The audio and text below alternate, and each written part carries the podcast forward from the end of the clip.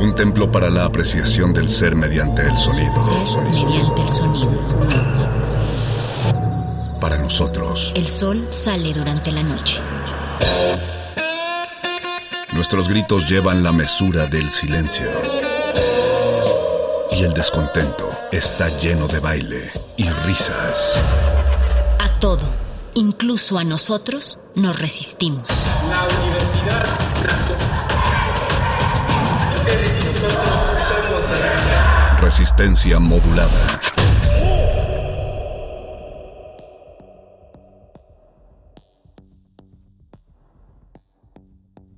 Excelente, excelente día, comunidad universitaria. Muy buenos días, muy buenas tardes, muy buenas noches. Según le hayan puesto play a este video para conmemorar una celebración que nos compete a todos los que tenemos un pasito, a los que al menos hemos puesto un pie, una de nuestras páginas, alguno de nuestros estudios, una de nuestras consultas, un poquito de fe y esperanza depositada en la UNAM. Estamos celebrando que son 50 años del Colegio de Ciencias Ciencias y Humanidades. Bienvenidos a esta transmisión. Bienvenida, Berenice Camacho. Qué gusto volver a verte, saludarte y saber que estás bien. Qué mal suena cuando uno no lo acentúa de la manera adecuada. Bienvenida, Bere. ¿Cómo estás, Mario Conde? Gracias, gracias por esa bienvenida a todos ustedes. Estamos en Voces en el campus y estamos festejando, festejando, seguimos festejando los 50 años, cinco décadas 10, eh, mm, cinco décadas, por lo menos cinco décadas eh, de 50, 50 años, generaciones enteras del Colegio de Ciencias y Humanidades. Esta es una emisión especial precisamente con ese motivo. Nos da muchísimo gusto recibirles. Vamos a tener invitados especiales. Vamos a estar con el director general de los, eh, del CCH, eh, el doctor Benjamín Barajas, estará en unos momentos más con nosotros. Los directores y directoras de los distintos campus del el CCH también, a ver si nos los, tú, te lo sabes completo, son cinco, son poquitos, así es que eh, cuéntanos, Mario Conde. Los, cinco CCH es, como, es como si hubieras hecho ese chiste, ese juego de pellizcar a alguien y a ver, dime cinco CCH o deberíamos hacerlo así, a ver, dime cuatro prepas de la UNAM. Eh, así es. Eh, más bien haríamos una dinámica de la primera persona que comente, no, no, no, no, no, lo vamos a hacer, no me crean estas palabras en este punto, pero sí les vamos pidiendo por favor que si son de los planteles del CCH, si estudiaron en alguno de estos planteles, si tienen amigos, conocidos, familiares que estudiaron en estos estos planteles, por favor, empiecen a compartir este video, empiecen a etiquetar a la gente que está viendo este video para que, para que crezca eh, este, este estreno. Digo, se va a quedar anclado de cualquier manera en la página, se puede ver en cualquier momento, por eso el, saludo en cualquier, eh, hacia cualquier latitud, pero, pero por favor, eh, este, este trabajo de parte de la de GACO se hace con esfuerzo, así que para que llegue todo el mundo a, revisarlo. Esto es todo esto, lo que digo es lo que mientras estoy haciendo la, la mi dinámica mental de tratar de ubicar los planteles para poder responderle adecuadamente a Berenice Camacho, porque por supuesto que soy un orgulloso estudiante de la UNAM, ¿no? ¿Cómo, cómo no los voy a decir? Y, pues eh, me encanta. Ah, vean, eh, estoy, estoy revisando aquí unas cuestiones acerca de la escaleta que, también teníamos que mencionar. Perdóname, Bere, que, que todavía va a la pregunta, pero va a haber invitados de alumnos, eh, de alumnos eméritos que han estado en el CCH, que, alumnos que siguen estudiando en el CCH, distintos maestros, muchos de los talleres que aquellos que fuimos en prepa nos, nos perdimos porque siempre nos presumen en la cara los del CCH que tuvieron una, educación eh, más variada y centrada en el arte. Eso sí es, eso sí les envidio, la verdad. Yo también les, les envidio. Y bueno, es que mi punto era llegar a mencionar los distintos planteles del CCH para decir que van a estar aquí eh, los directores y directoras de CCH Vallejo, Naucalpan, Azcapotzalco, CCH Oriente y CCH Sur. Creo que, y, por allá iba. Me lo, quitaste de la boca. Yo sé, te leí la mente, porque eso de ser mago se Mario Conde. Estamos aquí. Mario Conde, también presentar, presentarte, querido Mario, conductor de Resistencia Modulada en Radio UNAM, del programa de Muerde Lenguas y también el Calabozo de los Vírgenes. Así es que ahí, en, entre semana, de lunes a viernes, a partir de las 8 de la noche, pueden escuchar magia a través de la radio contigo, Mario. Pueden ir a, pueden ir a patearme por allá. También eh, un honor volver a compartir después de meses el micrófono con Berenice Camacho, conductora de Manifiesta dentro de Resistencia Modulada y de Primer Movimiento, el, noticiero cultural de la mañana de Radio UNAM. Y va a, haber más gente de Resistencia Modulada de, y de la barra de Radio UNAM a lo largo de esta transmisión. Así que por favor, por favor, síganos, eh, sigan este video de cerca. Pueden escuchar a Berenice todos los días a las 7 de la mañana y los miércoles a partir de las 9 de la noche. Eh, y pues los comentarios también sigan las redes sociales de los colegios de ciencias y humanidades y comenten en este video cuál es su recuerdo más, más eh, bonito, solo por decirlo más básico, el que más tienen enclavado en la memoria sobre su estancia o algún paso que dieron por el Colegio de Ciencias y Humanidades. Mientras tanto, parece que ya es momento de entrar a nuestra, a nuestra primera dinámica con nuestro primer invitado y, y una nueva locutora, ¿no es así, Bere? Por supuesto, pues vamos a estar en, ya en este momento, si, si, si nos dan luz verde, vamos a estar y estamos ya en compañía del doctor Benjamín Barajas Sánchez, es el director general del Colegio de Ciencias y Humanidades de la Universidad Nacional Autónoma de México. Felicidades, felicidades, enhorabuena a toda la comunidad que representa doctor Benjamín Barajas. Gracias, pues gracias por invitarnos a este festejo que es de todos, independientemente de si estudiamos en la Escuela Nacional Preparatoria o en el CCH, pues nos une el mismo corazón universitario. Bienvenido y gracias por, por invitarnos al festejo. Muchísimas gracias por la invitación. Somos nosotros los agradecidos como comunidad CCHera. Muy buenos días. Es un, e, es un gusto eh, estar platicando con, la gente que, está detrás de las, de las bambalinas del ejercicio del Colegio de Ciencias y Humanidades. Solo para empezar, para poner en contexto a la gente, bueno, una, una de nuestras ideas es que este, este video llegue a la comunidad más joven de la universidad, algunos que probablemente no han repasado tan a profundidad la historia de la UNAM. Entonces, ¿nos podría decir, por favor, cómo surgió el CCH? Sí, claro, Mario. Mira, eh, desde los años 50 del siglo XX, eh, nuestro fundador, el doctor don Pablo González Casanova, imaginó un sistema de bachillerato distinto, en donde se aprendiera lo básico de las asignaturas, eh, en donde no hubiera un aprendizaje memorístico, en donde el profesor no fuera un catedrático, sino un guía o tutor del aprendizaje. Eh, se trataba de una revolución realmente en, el bachillerato nacional. Eh, veinte años después, el doctor llega a la rectoría en 1970 y en menos de un año, unos ocho meses, eh, se elabora el proyecto de creación del Colegio de Ciencias y Humanidades. Este se aprueba el 26 de enero de 1971 y solo dos meses después, el 12 de abril del 71, abren nuestras puertas los primeros tres planteles, como decía Berenice, abre eh, Azcapotzalco, Naucalpan y Vallejo. ¿Por qué inician tan rápido? Porque había una población de jóvenes de enseñanza secundaria que no tenían cupo en la Escuela Nacional Preparatoria, eran 15 mil.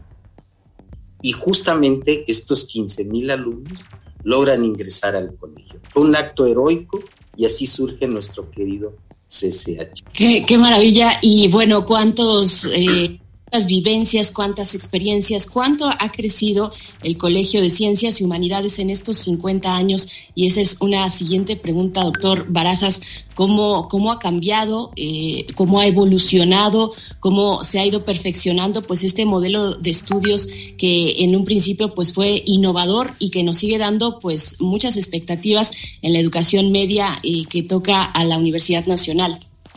Sí, eh, eh, Berenice, eh, al, año siguiente abren sus puertas los siguientes dos planteles, que es Oriente y Sur. Ahí estamos completos, los cinco planteles. Y quiero decir que desde su fundación el colegio eh, incluyó cuestiones muy novedosas, por ejemplo, el aprendizaje o la formación para el trabajo. En nuestro plan de estudios se incluyeron las opciones técnicas, que después van a ser eh, adoptadas por otros sistemas de bachillerato, incluida la preparación. Eh, es algo muy nuevo porque se estudia el bachillerato y, paralelamente una carrera técnica. Eh, eso quedó en nuestro plan de estudios.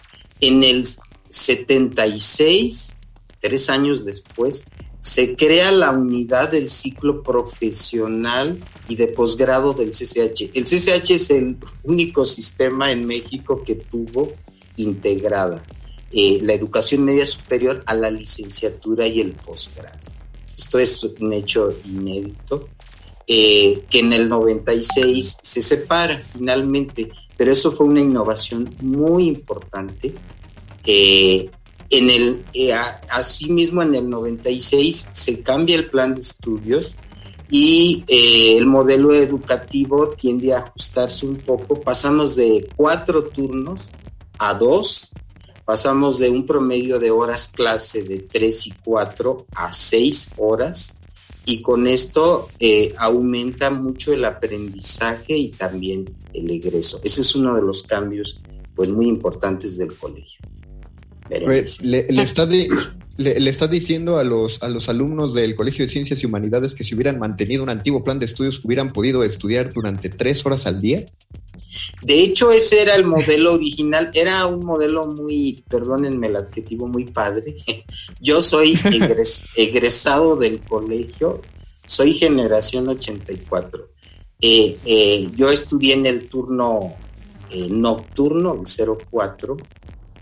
Entrabas a las 5 y a las 8 terminabas. Y todo el tiempo adicional lo dedicabas a investigar en la biblioteca, a leer, eh, a la recreación. Era un modelo muy benigno que curiosamente puede ser retomado. Ahora que es justo, ah. eh, justamente estamos recibiendo como eh, cuando menos unos 200 tweets en este momento que están preguntando, ¿hay posibilidad de volver a ese formato educativo de tres horas al día?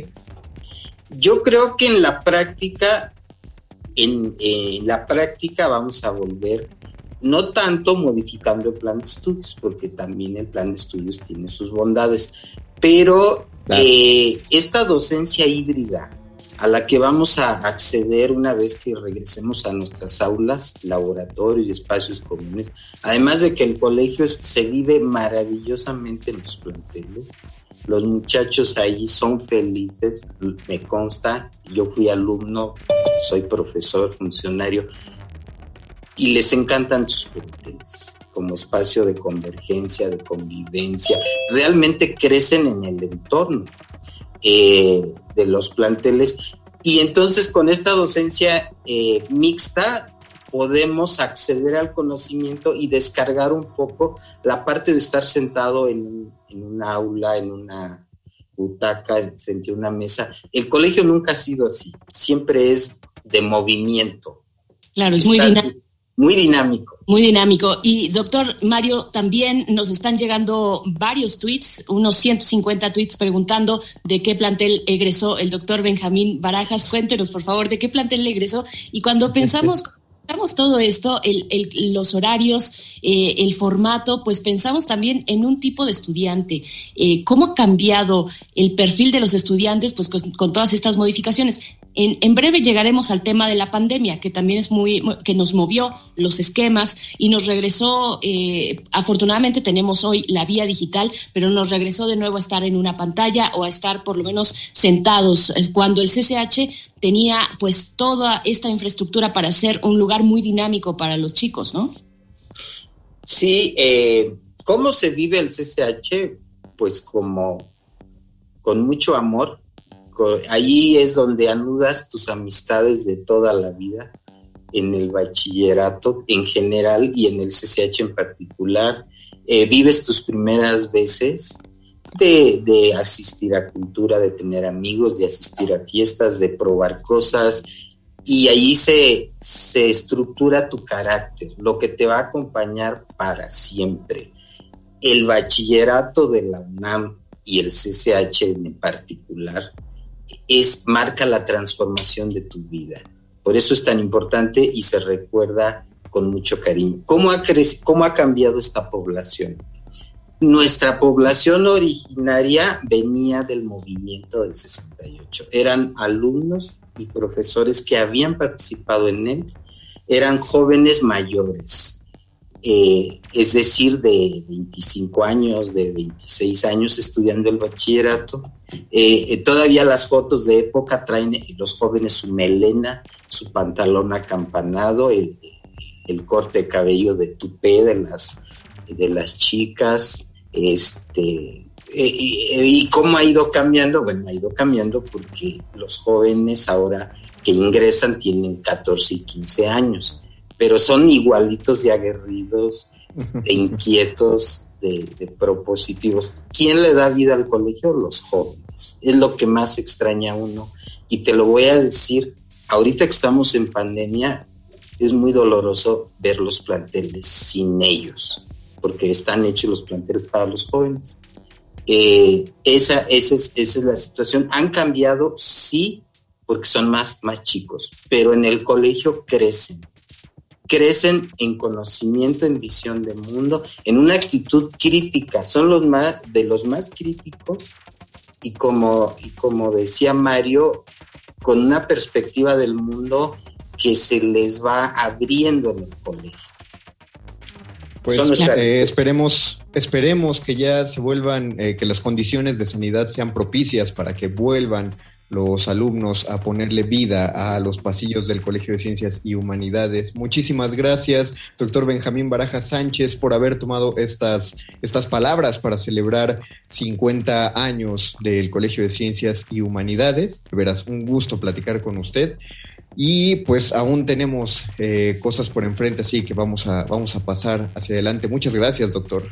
Muchas gracias, muy amables bueno, hay muchos invitados, muchas invitadas en este festejo de los 50 años del CCH. En un momento más, el Charro, el Charro también de Resistencia Modulada de Radio UNAM, estará compartiéndonos acerca del proyecto mm, Uniendo las Voces. Es lo que vamos a escuchar a continuación, así es que que venga el Charro. Hola Bere, hola Conde, gracias. Así es, continuamos en esta celebración por los 50 años de los CCHs y bueno, ahora tengo el placer de presentar este video eh, uniendo las voces. Es un proyecto en el marco de los 50 años de la creación del Colegio de Ciencias y Humanidades. Se creó esta canción Uniendo las Voces, proyecto elaborado en su totalidad por alumnos de los cinco planteles. Gracias a esta iniciativa surgió la propuesta de producir un disco con canciones escritas por las y los alumnos en las cuales compartirán sus experiencias en su paso por el colegio. Esta realización fue apoyada con un taller de composición musical.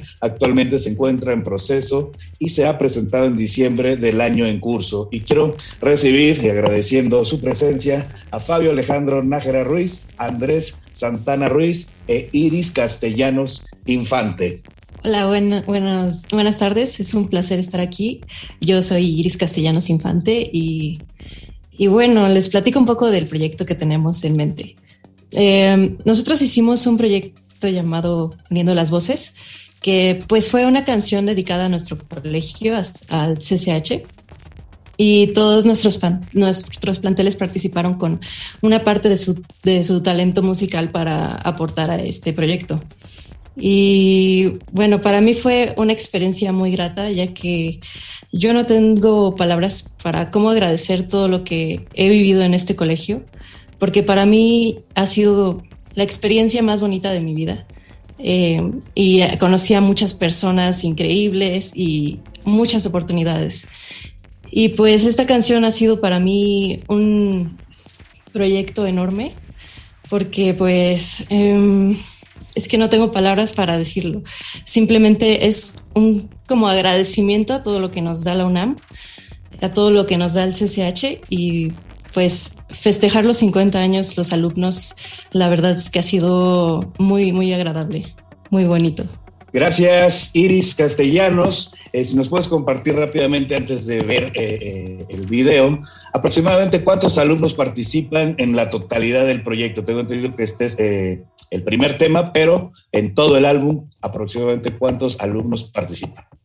Aproximadamente somos como unos nueve alumnos, eh, varios de algunos planteles, creo que los que más tenemos son de Azcapo y de los que menos creo que es del sur.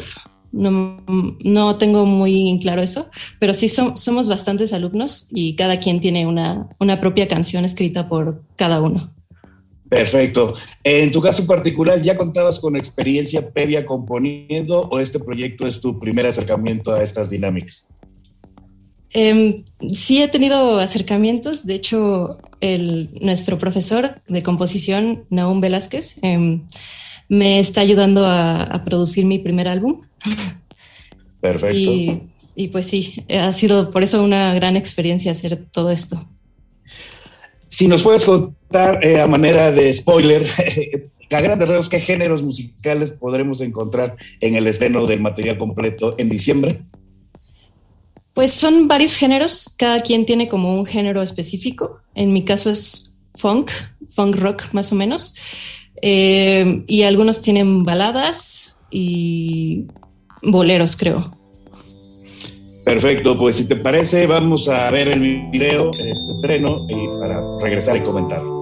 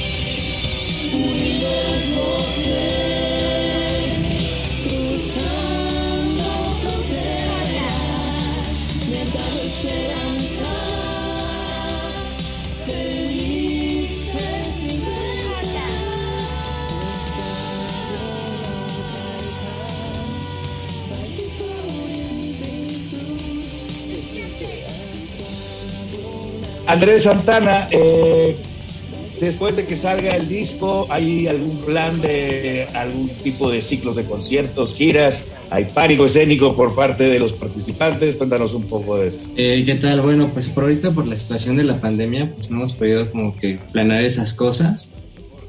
Eh, pues sí estaría muy bien hacer algo así.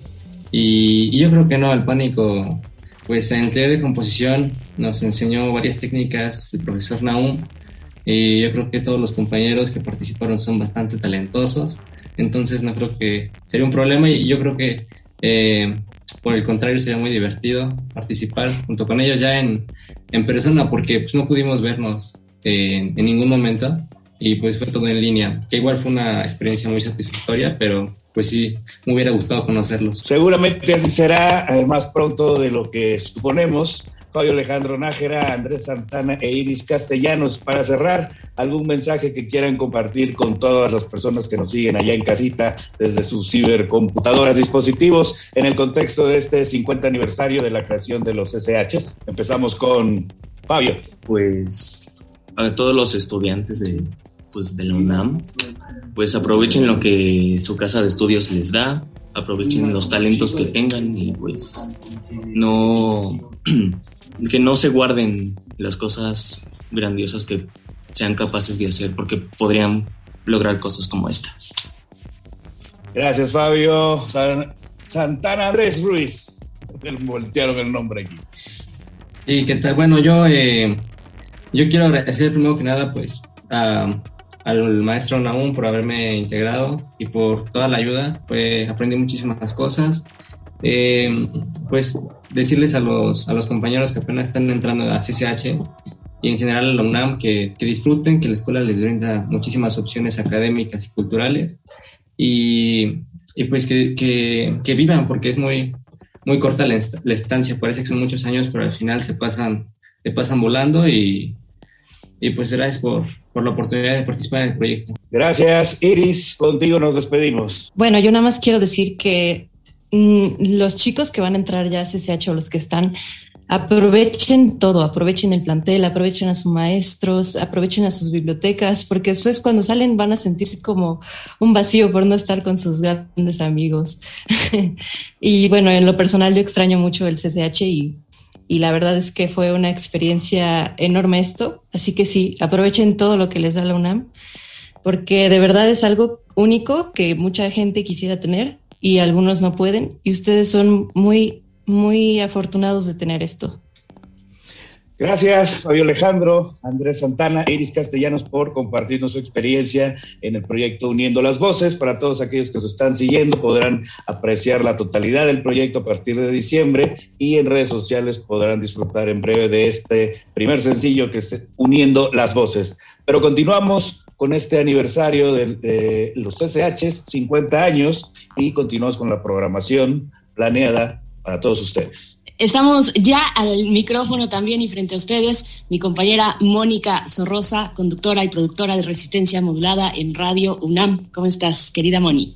Veré, súper contenta de volver a verles a todos aquí, a verte a ti, a conducir contigo, a ver a Mario, a Charro y a todos estos invitados, además de CCH, con los que pues la verdad sí me estoy identificando, Veré. Me está llegando esto de que el CCH acaba muy rápido porque sí, parece largo el tiempo, pero en verdad que es un momento muy preciado.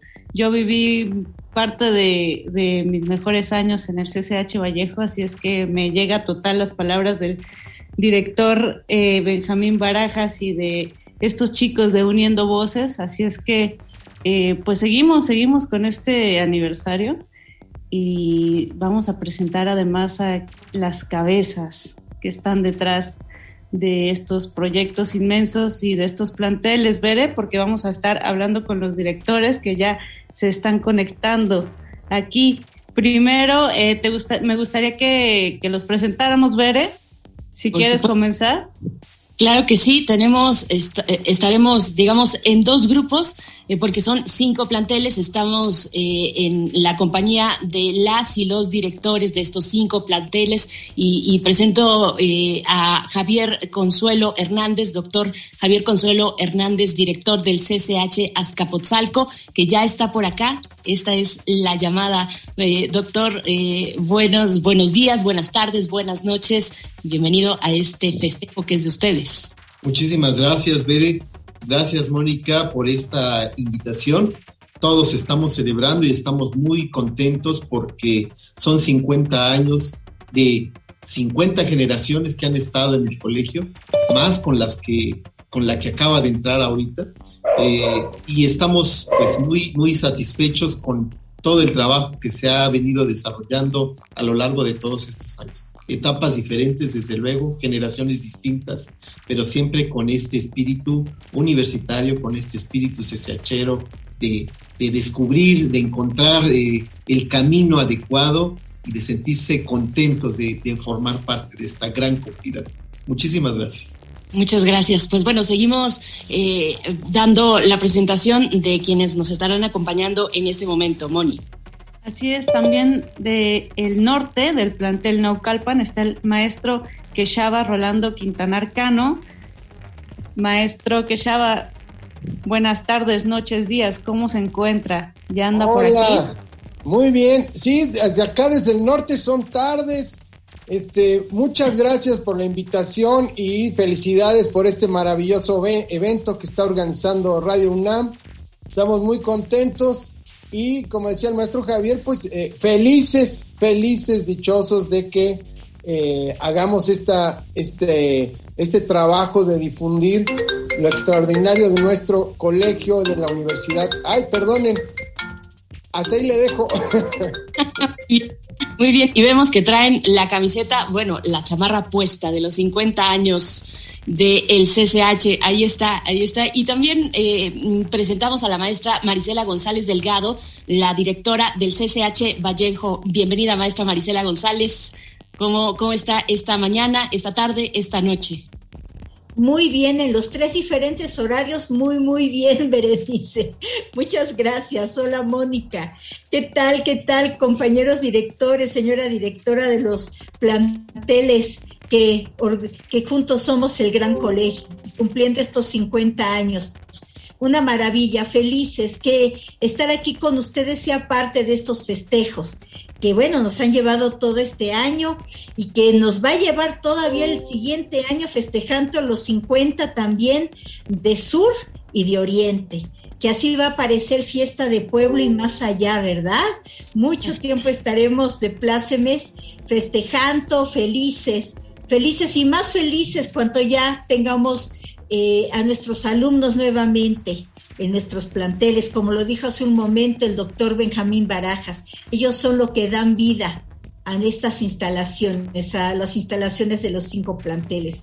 Pero entre tanto, qué bien que los chicos puedan escucharnos a través de Radio UNAM para que vayan calentando motores también ellos. Gracias. Pues como bien comentaste, Bere, vamos a dividir esta entrevista en, en dos secciones para que nos dé tiempo de platicar acerca de, eh, pues más a fondo de estos planteles que son de verdad maravillosos, son espacios de libertad.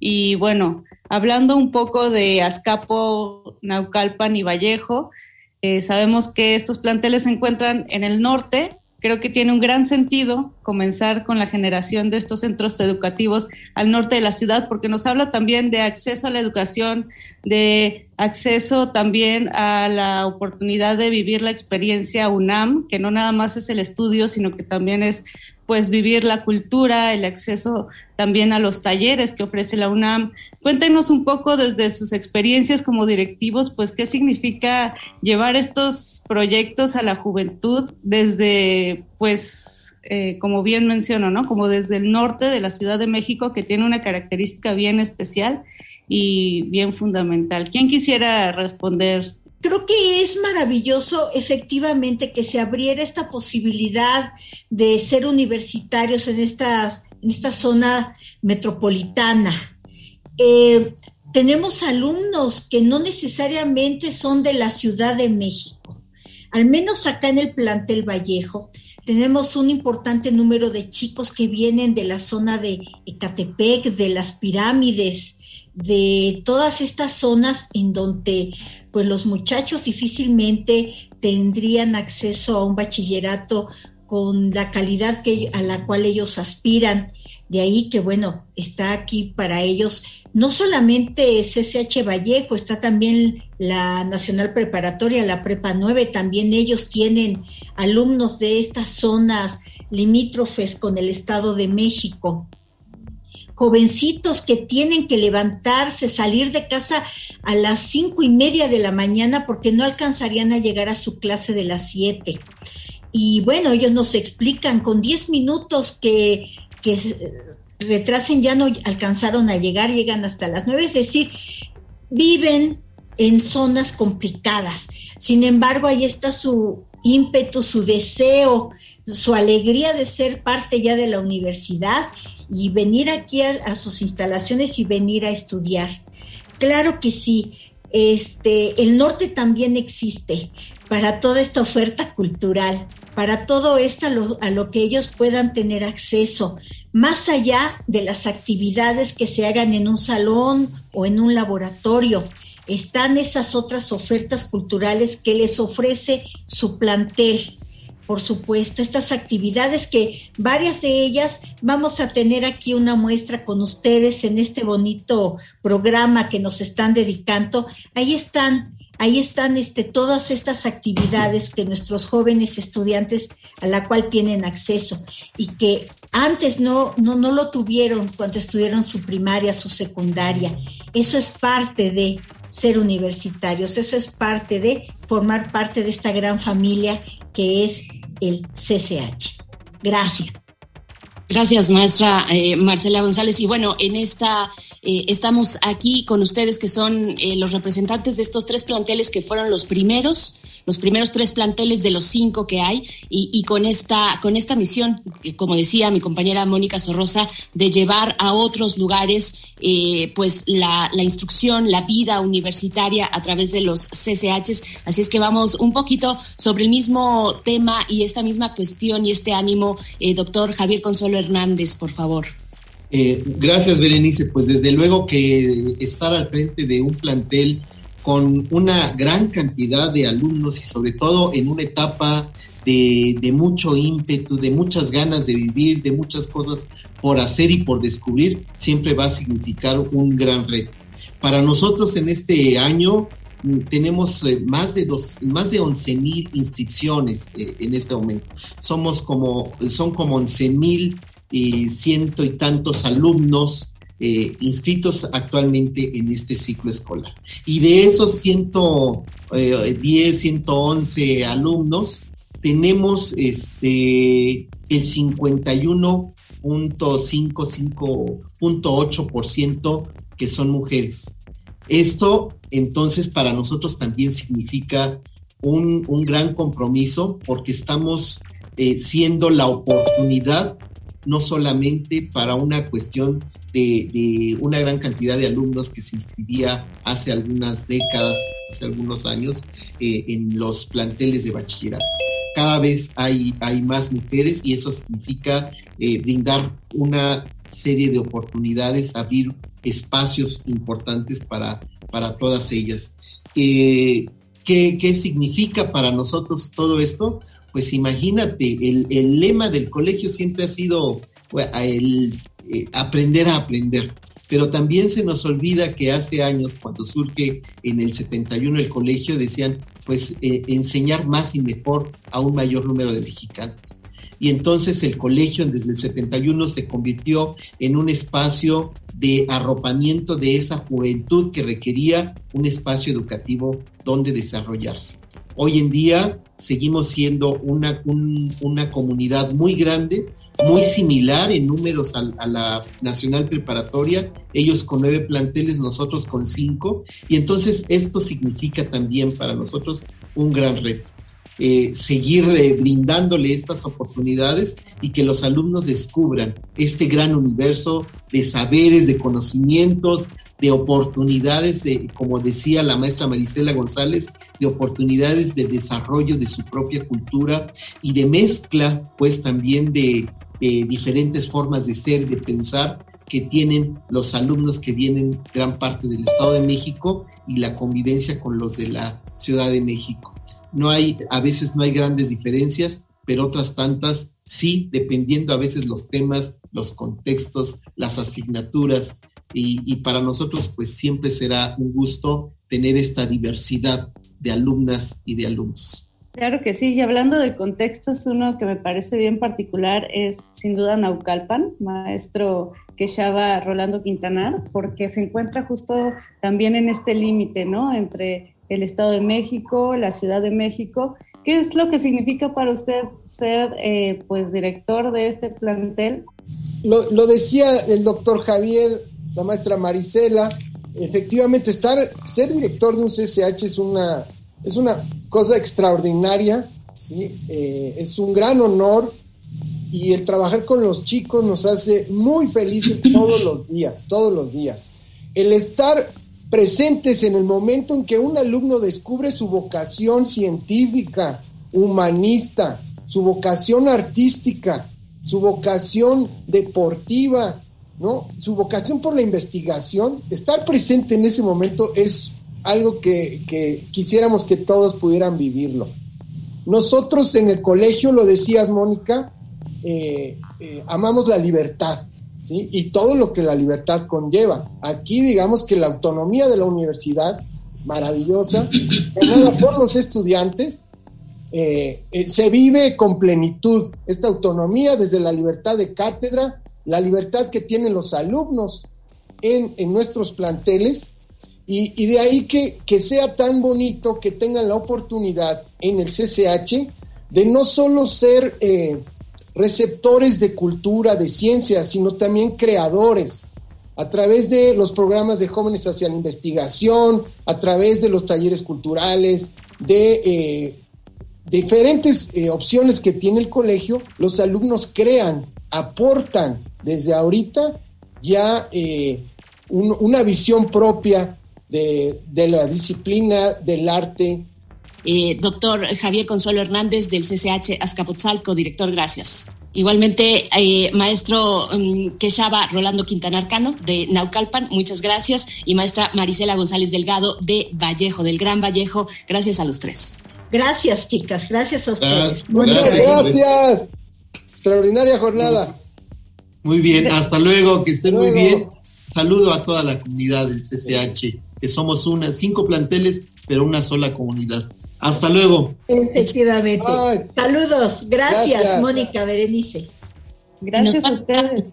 Faltan planteles, querida Moni. Está por Así aquí. es. Vamos viajando al sur, Bere, porque también el sur tiene lo suyito, tú lo sabes bien. ¿Qué tal esos fríos tlalpeños? Eh, está también con nosotros el profesor Luis Aguilar Almazán del plantel sur. ¿Cómo está, profesor? Cuéntenos allá por el sur cómo se vive esta celebración de los 50 años del CCH. Eh, ¿Qué es lo que sí. más se disfruta? ¿Cuáles son los antojitos favoritos del, del sur de la Ciudad de México? ¿Cómo son los jóvenes allá? Pues muchas gracias antes que nada por la invitación.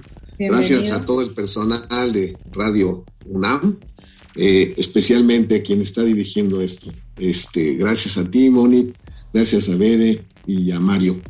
Eh, pues como lo vivimos, es, es, una diversidad, lo han descrito mis compañeros, eh, más de comunidades de más de 13 mil alumnos, eh, profesores y trabajadores cuando hablamos con la gente, decimos que hay 700 profesores en el plantel, es algo de no creer. ¿Y cómo le hacen? Y 6.000 alumnos por turno. Es una masividad. Yo creo que algo muy fuerte de la universidad y del colegio es su masividad. Eh, nosotros, eh, cuando hablamos de, de, este tema de la masividad, yo creo que es el reto más importante que tenemos como directivos. Y ustedes lo notan, si hicieran aquí una pequeña encuesta, ya Moni nos dice que es de Vallejo, una pequeña encuesta, verían que más de la mitad de los que ahora son de estudios universitarios vienen del CCH. O sea, estos 50 años en este proceso evolutivo han dado eso a la sociedad mexicana. El proyecto, como se inició, está cumpliendo esa misión de mayor número de mexicanos. Entonces, eh, ¿cómo lo vivimos? Hay, hay, contrastes en los planteles fuertes. Miren, por ejemplo, aquí el 95% de la población es de la Ciudad de México y viene de la zona sur, eh, Xochimilco, Tláhuac, luego de acá de Magdalena Contreras, de La Jusco eh, y otra parte del área central de la ciudad, desde Coyoacán, este, la colonia del Valle, eh, Narvarte, Iztapalapa, se viene también una parte para acá, aunque esa va más hacia el plantel oriente. Y también tenemos de lugares lejanos que lo prefieren como su lugar de estudio y que también hacen estos grandes trayectos. Entonces se vive muy bien. Quiero decirles que esta masividad también nos alcanza a los directivos. Yo soy egresado de la primera generación del CCH Sur Eh, salí de ahí como estudiante, soy profesor y ahora este honor que me ha tocado. El doctor Benjamín no nos señaló su plantel, él es de Naucalpan. Eh, el maestro Javier, el doctor Javier me parece que es de Azcapotzalco. La maestra Marisela también fue estudiante de Vallejo. Eh, salvo el maestro Quechaba, creo que los directivos hoy del colegio son egresados de diversas generaciones. Entonces, acá nosotros somos como eh, los retoñitos pequeños del CCH con un año posterior, sur y oriente. Por otro lado, este origen ¿no? complejo del colegio, como lo decía nuestro director general, surgió en medio de cambios bajo una iniciativa del doctor Casanova, pero también cambios sociales muy fuertes. Dentro de dos días celebramos o, conmemoramos, más, que celebrar la muerte del Che, en 67, el 8 de octubre, y él marcó una época junto con la Revolución Cubana de cambios que estaban dando en el contexto internacional. Después vino el 68, el Mayo francés, este movimiento fuerte, y el CCH ahí tiene sus raíces muy hondas en movimientos sociales fuertes. De ahí que su ADN sea desde ese origen, y ahora pues con una población eh, que no es como las primeras generaciones eh, que a mí me tocó convivir con ellas, aunque yo tenía en aquel entonces menos de 15 años, pero la mayoría de mis compañeros, sobre todo el turno 4, se podía uno encontrar ahí, eh, la mayoría trabajaba y, se encontraba uno a veces a la mamá y, a la hija en el mismo salón de clase. y a veces así ya en extremo la abuelita de 50 años, la mamá de 25 y la hija de, eh, la mamá de 35, 32 y la hija de los 14, 15 que también entraba. Entonces era una situación diferente. Hoy el grueso de nuestros alumnos, alumnas, son de edades de los 14, 15 años. Entonces ha cambiado en ese conjunto muy fuerte y de ahí también los cambios en los planes de estudio eh, que se han tenido. Eh, uno básico que no habla de ya de cuatro turnos por esta forma en que cambiaron nuestros estudiantes. Entonces, todo esto lo hemos vivido. Eh, a mí me ha tocado, pues, como estudiante, como maestro y como directivo, estos 50 años que sí se celebran porque le ha dado a nuestra sociedad, como les repito, extraordinaria población y que está en la ciencia también de los científicos. Se hace una encuesta, ahí estamos. En cualquier gente común, se sube uno al taxi, va a la peluquería, eh, en un cajero, nos dice, pues estudié en el CCH, si se enteran que uno anda de por ahí, con mucha alegría, como lo dijo alguien aquí, creo que no solo es la mejor etapa porque transitamos en la vida en esa edad, sino porque se vive muy fuerte el bachillerato. Creo que igual alguien de prepa diría que es su mejor etapa, porque pues, es donde cambiamos y, tomamos las eh, vertientes que nuestra vida van a regir. Pues así lo vivimos, también con una población mitad mujeres, mitades, mitad de hombres, esto ha ido cambiando. También las primeras generaciones en un salón había cuatro o diez mujeres de 50 y ahora en un salón pues la mitad y a veces con prevalencia de mujeres en, en las aulas y de esta edad diferente. Y antes los maestros pues tenían casi la edad de los alumnos, como también se comentó aquí. Los maestros eran de 23, 24 a 28 años en su conjunto y hoy pues ya tenemos maestros que van desde esa edad hasta los 60, 70 que se están retirando. Entonces hay, cambios fuertes en estos 50 años. Por ahí está el ámbito como lo vivimos. Pues, pues qué, qué alegría de verdad eh, saber además que quienes están al frente de los distintos planteles del CCH son CCHeros de CEPA. Así es que le agradecemos mucho esta participación, profesor Luis Aguilar Almazán, eh, director del CCH Sur, bueno, tan entrañable y además con esta característica de estar tan cercano al, al campus de Ciudad Universitaria, que también le da un ánimo distinto. Muchas gracias, eh, profesor Luis Aguilar. Sí, muchas gracias. Eso nos da un plus, efectivamente. Un abrazo a todos y a toda nuestra comunidad. Muy amables. Gracias. Muchas gracias. Y en el CCH Sur, bueno, en general, en todos los CCHs también eh, la parte cultural tiene un peso muy importante. Es el caso de Azcapotzalco con su taller de teatro y está aquí Mario Conde para pues mostrarnos un poco de lo que ocurre en esas eh, eh, pues en esas actividades culturales en Azcapotzalco. Querido Mario Conde, todos los micrófonos para ti. Muchas gracias, Bere, muchas gracias, Moni. Así es, nos fuimos a meter a las profundidades de los teatros de Azcapotzalco y consiguió un par de ejemplares al más puro estilo biológico. Eh, un, un, ejemplar que fue fácil de encontrar porque una especie de sangre llama a la sangre. Digo, no tenemos un enlace de sangre consanguíneo, pero sí tenemos uno educativo, una colega del Colegio de Literatura Dramática y Teatro, la profesora Mónica Granados del taller de teatro del plantel del CCH Azcapotzalco. Eh, bienvenida maestra, ¿cómo está? Buenas, buenas tardes, días, noches. Hola, buenas tardes.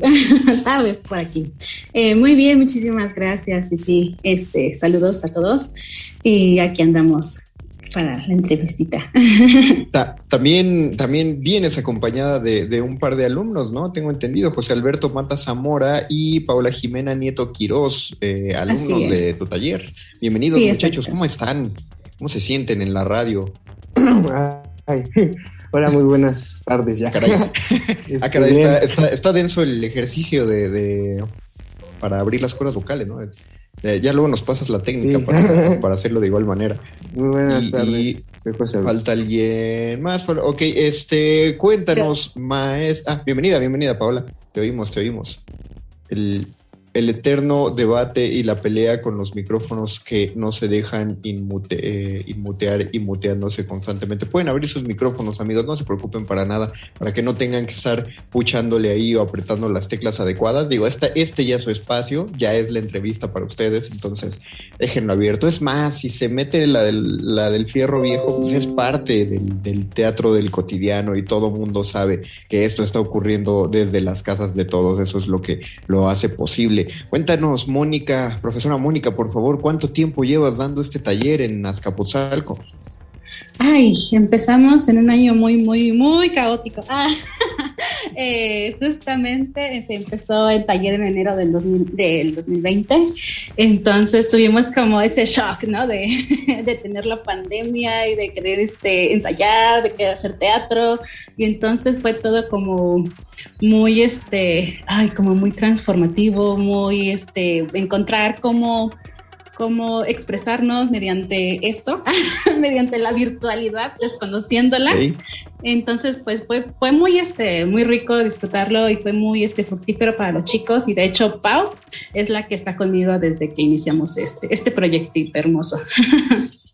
Discúlpame que tenga que, hacer una, una, intervención como, como de, revisar, de, si me dejan revisar sus celulares por 500 pesos, amigos del taller, pero vamos justamente a, adentrarnos directo a, lo que acabas de plantear. Digo, no estoy negando para nada el, el, trabajo que se tuvo que hacer de excelencia para el taller, pero bueno, estoy seguro que los chicos entraron esperando una cosa, como todos entramos al 2020 esperando una cosa y de pronto, ¡pum!, un bicho nos encierra a todos en nuestras casas y nos cambia absolutamente los planes. ¿Cómo fue vivir este cambio de, paradigma de yo esperaba un taller de teatro así y de pronto pues tuve que hacerlo virtualmente. Y le pregunto a los alumnos, a Pau y a José Alberto. Wow, fue, fue demasiado feo, porque bueno, como ya dijo la maestra, yo estoy en el teatro Metamorfos desde que comenzó.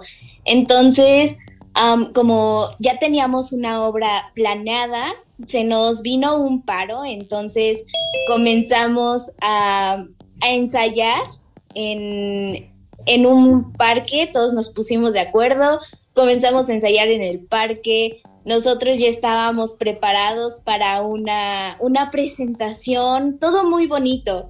Y, y, justamente días antes de la presentación dicen como, ok, todos se tienen que encerrar, eh, nadie puede salir y se canceló. Entonces, la verdad fue demasiado feo porque pues tú ya estabas esperando algo, ya estabas esperando poder estar con tus compañeros en escena después de tantos ensayos y de repente como de no pueden hacer esto fue un shock demasiado fuerte y comenzar a intentar llevarlo a algo más virtual y, y que no perdiera como su esencia fue demasiado complicado pero creo que lo hemos ido llevando bien. ¿Y, y, y qué tiene que decirnos eh, José Alberto al respecto? Bueno, en mi caso yo entré este, Ah, no me acuerdo cuando, cuando bueno, cuando entré en el CSH el primer semestre. no me sé bien las fechas, perdón. Es que ya, Entré es que el año esa- pasado no cuenta ya. Sí, entré en esa primera generación, nos tocó grabar la obra Psicosis. Recuerdo que cuando entramos la maestra era como de, sí, pues tenemos que hacer esto y pues muchos ejercicios, este, muy cansados, por cierto, que, que la maestra ahí nos apoyaba haciendo los ejercicios. Y pues el grabar una obra así de manera virtual es como que muy choqueante, ¿no? Porque me acuerdo que yo decía, pues voy a grabar todo y ya lo mando y ya me deshago de, de ya la preocupación. Y no, pues la primera vez que lo mandé, pues la verdad lo hice como que algunas escenas sí las hice muy mal. Y me acuerdo la maestra ahí mandándome mensaje, no, la tienes que volver a hacer. Pero como maestra, no, las tienes que volver a hacer. Y ahí me tienes con mi mamá diciéndole, no, pues que tengo que volver a hacer las escenas. Entonces tuvimos que armar otro escenario y así. Entonces sí fue como que muy, muy raro porque sí estuve como dos o tres horas casi casi grabando, grabando escenas cortitas, o sea, ni siquiera tan largas, pero sí, pero pues la maestra las tenía que revisar. Entonces sí, esto de distancia sí como que nos, nos choqueó a todos, ¿no? Pero pues ya ahorita que se están tranquilizando las cosas y estamos grabando como que un poquito más, obviamente con todas las medidas de salubridad, pero un poquito más juntos, haciendo ya casi casi ensayos, eso ya es como que mejor, ¿no? Pero sí, fue como que bastante, bastante choqueante esto de estar encerrado, y, pero pues muy liberador también entrar a este tipo de talleres. Se les invita a toda la comunidad, que quiera entrar a este tipo de talleres, son muy liberadores. O sea, te ayudan a darle un descanso a todo lo que estás viendo constantemente, ¿no? Pues, eh, maestra Mónica Granados, por una, una declaración de la ley de radio y comunicación que no entiendo por qué sigue vigente, no se puede dar más de cierto tiempo al teatro en la radio, no, no es cierto, pero sí estamos muy apretados de tiempo, entonces solo para terminar y ya salirnos, ¿hay algún lugar en el que se pueda ver el trabajo que se ha hecho del taller de teatro de Azcapotzalco?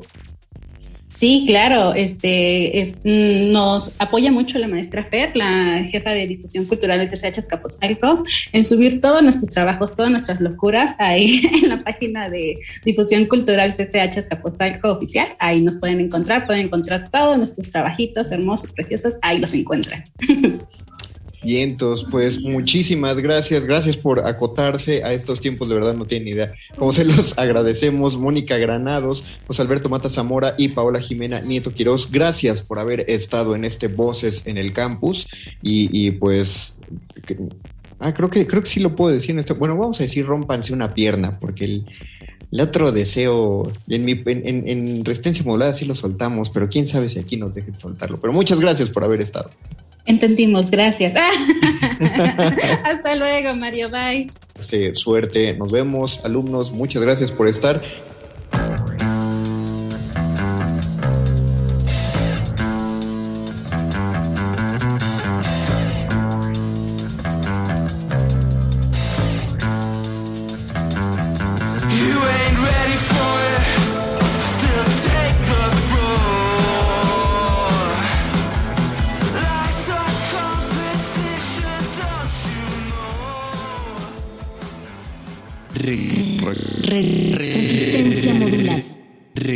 Re-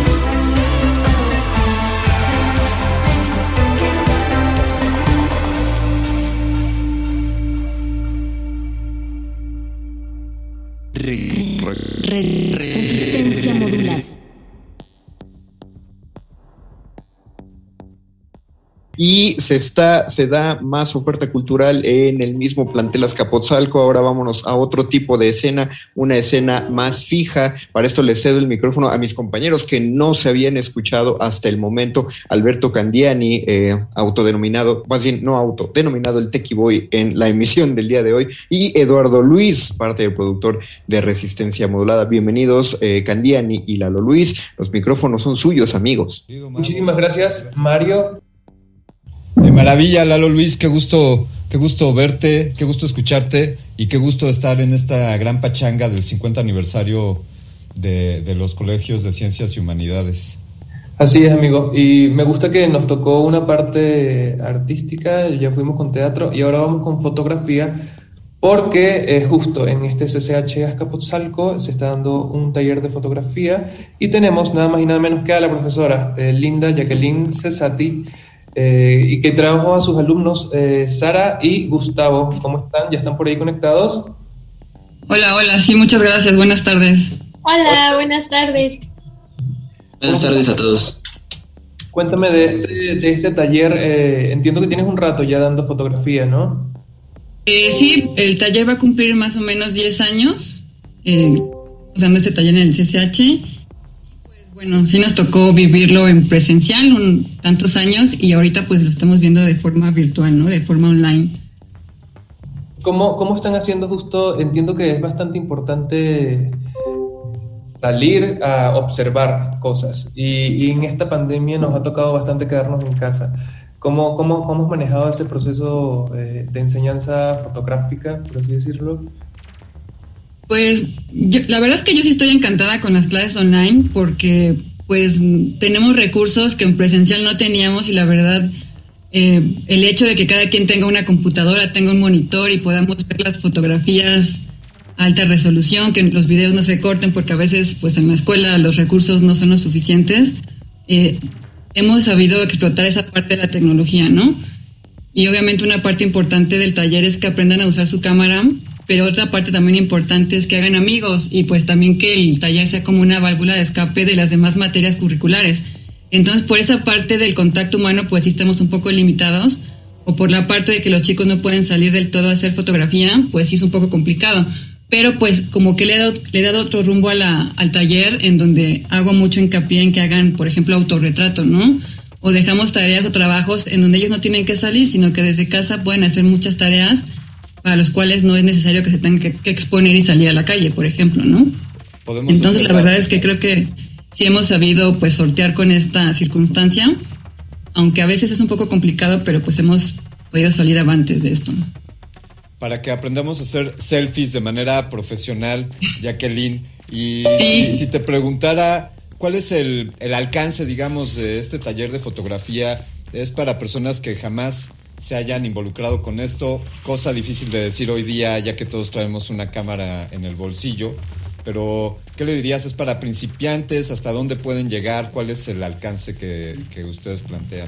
Sí, exactamente. Bueno, es que la fotografía ha dado una evolución grandísima, ¿no? Porque va de la mano de la tecnología. A mí me tocó aprender a la vieja escuela con la fotografía análoga y luego me tocó dar este cambio o este paso a la fotografía digital. Entonces, el taller en realidad es un taller pensado para que personas que no tienen ningún conocimiento, ningún acercamiento a la fotografía puedan ingresar a él, ¿no? O personas que ya tienen algún conocimiento, pues refuercen eso que ya saben o que a veces pensamos que sabemos, ¿no? Porque precisamente por el hecho de que ya hasta los refrigeradores ya traen una cámara, me compro unos zapatos y traen cámara, ya todo trae cámara, entonces sentimos que por el solo hecho de tener una cámara en nuestras manos ya somos fotógrafos y no es así, ¿no?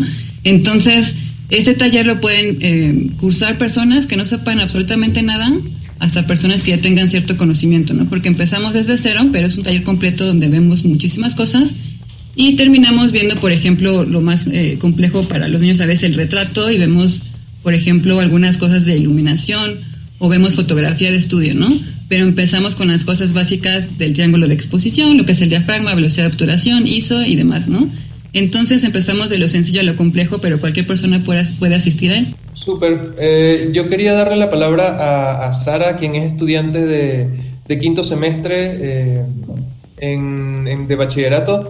eh, para ver cómo, cómo ha sido su, su experiencia. Eh, eh, entiendo que además está, también está metida en otras actividades, pero específicamente aquí en, en fotografía, ¿cómo ha sido tu experiencia eh, online en este semestre? Pues puedo decir que ha sido una experiencia muy grata. Si bien como lo menciona mi profesora, sí es como un poquito complicado a veces no tener como eh, un espacio al aire libre que fomente la creatividad.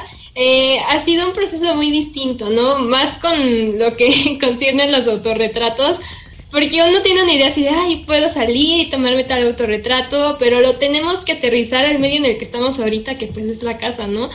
Entonces eso al mismo tiempo me ha llevado a ser más experimental con mis ideas, con mi creatividad, con mis fotografías también. Eh, es la tercera vez que tomo este taller y sigo aprendiendo, justo como lo mencionó la profesora, no importa como en, en en el nivel en el que tú te encuentres, puedes seguir aprendiendo y nutriéndote porque al final de cuentas, como se trata de un arte, siempre puedes estar en experimentación y en evolución constante. Entonces, mi experiencia ha sido muy grata, la verdad no me puedo quejar, al menos no de mis talleres. y pues creo que sería todo lo que podría aportar. Yo, quiero yo quiero ponerles algo para lo que no estaban preparados, pero seguro si han tomado con atención este taller de fotografía, me vas a poder responder, Gustavo. Eh, quiero que me digas, voy a hacer un pequeño ejercicio. Veo el encuadre de, de Sara y veo que está en un área de los tres tercios, veo que tiene un fondo homogéneo, veo que quizá hay poco contraste en su iluminación, pero su cara se ve muy, muy clara. Entonces, Gustavo, un par de comentarios sobre el encuadre de cómo tiene seteada la cámara tu maestra del taller, Jacqueline. Pues la profesora lo tiene justamente el encuadre centrado, tiene una, un fondo con una iluminación este, muy bien pensada, ya que nos permite ver de buena forma, con buena claridad, tanto lo que es su, su persona, su primera persona, como lo que está a su alrededor y su fondo. La iluminación pues está conformada por una luz principal, que es la que nos ilumina a la persona, y la luz de fondo, que en este caso es la serie. Buenísimo. Bueno, yo, yo no soy el experto. Lalo Luis, este, no voy a pedirles que hagan una crítica a tu encuadre, Lalo Luis, para que todos estemos bien, pero seguramente eh, Jacqueline nos puede comentar algo al respecto. Eh, con el encuadre de Eduardo. Por ejemplo. Pues por ejemplo, ahí lo que tenemos es un contraluz, ¿no? Lo que hace tu cámara, porque seguramente si, estás, si tienes puesta tu cámara de la computadora, lo que hace es equilibrar la iluminación porque está en automático. Si no estuviera en automático, te veremos a ti en una silueta oscura negra porque la luz está desde atrás. Pero tu computadora lo que hace automáticamente es equilibrar y entonces sube demasiado el ISO, por eso a veces siempre en las computadoras, en las cámaras, se ve demasiado el ruido. No son cámaras muy buenas y la verdad es que no resuelven muy bien ahí esos saltos, pero hacen lo posible para que la cara se vea bien y se vea clara y se vea iluminada. Ajá. Ahí quizás lo que podría uh, decir es de que tu cuadro eh, llama un poco la atención porque hace un poquito de ruido visual, entonces en lugar de verte a ti a veces estoy viendo lo que está en el cuadro y trato de ver, automáticamente mi cerebro quiere saber qué hay en ese cuadro, ¿no? Entonces cualquier cosa que pongamos siempre de fondo siempre distrae de la persona principal que, que en este caso eres tú, Eduardo, ¿no? Entonces quizás ahí tendrías que tapar tu ventana también porque es un brillo muy alto y entonces también distrae y entonces no te ponemos tanta atención a ti, ¿no? Pero bueno, eso sería sencillamente o básicamente lo que podría decir acerca de tu encuadre ahorita, ¿no? Sin meterme más a fondo, ¿no? Ya sé que, que, que mi set de YouTube de youtuber no funciona. Eh, para, finalizar, eh, eh, quería preguntarte qué se necesita para, para entrar al curso de fotografía. Algo que me gusta muchísimo es que no necesitas exactamente una cámara reflex, por ejemplo, que ahorita todo el mundo tiene un celular y puede utilizar su cámara. Entonces, quería saber cómo eso, los requisitos básicos para, para entrar al curso. Sí, eh, bueno que también nos casamos con la idea de que la, tenemos que tener la última tecnología, tengo que tener el iPhone 13 que hace fotos súper magníficas, tengo que tener una DSLR de gama alta carísima, pero en realidad algo en lo que hacemos mucho hincapié en el taller es de que no es, digamos que lo importante no es la cámara, sino quién está detrás de ella. Entonces pueden asistir al taller con cámaras muy básicas desde celular. Lo único que pedimos es que tengan eh, variedad de escenas, que puedan poner paisaje, macro, retrato, aunque no tengan el modo manual, porque a partir de las escenas hacemos estas lecturas Y entonces cualquier cámara compacta, cualquier cámara bridge, obviamente si tienen una cámara DSLR pues se les facilita el trabajo, pero en realidad con cualquier cámara sencilla que mínimamente tengan el modo manual o estas escenas pueden asistir al taller.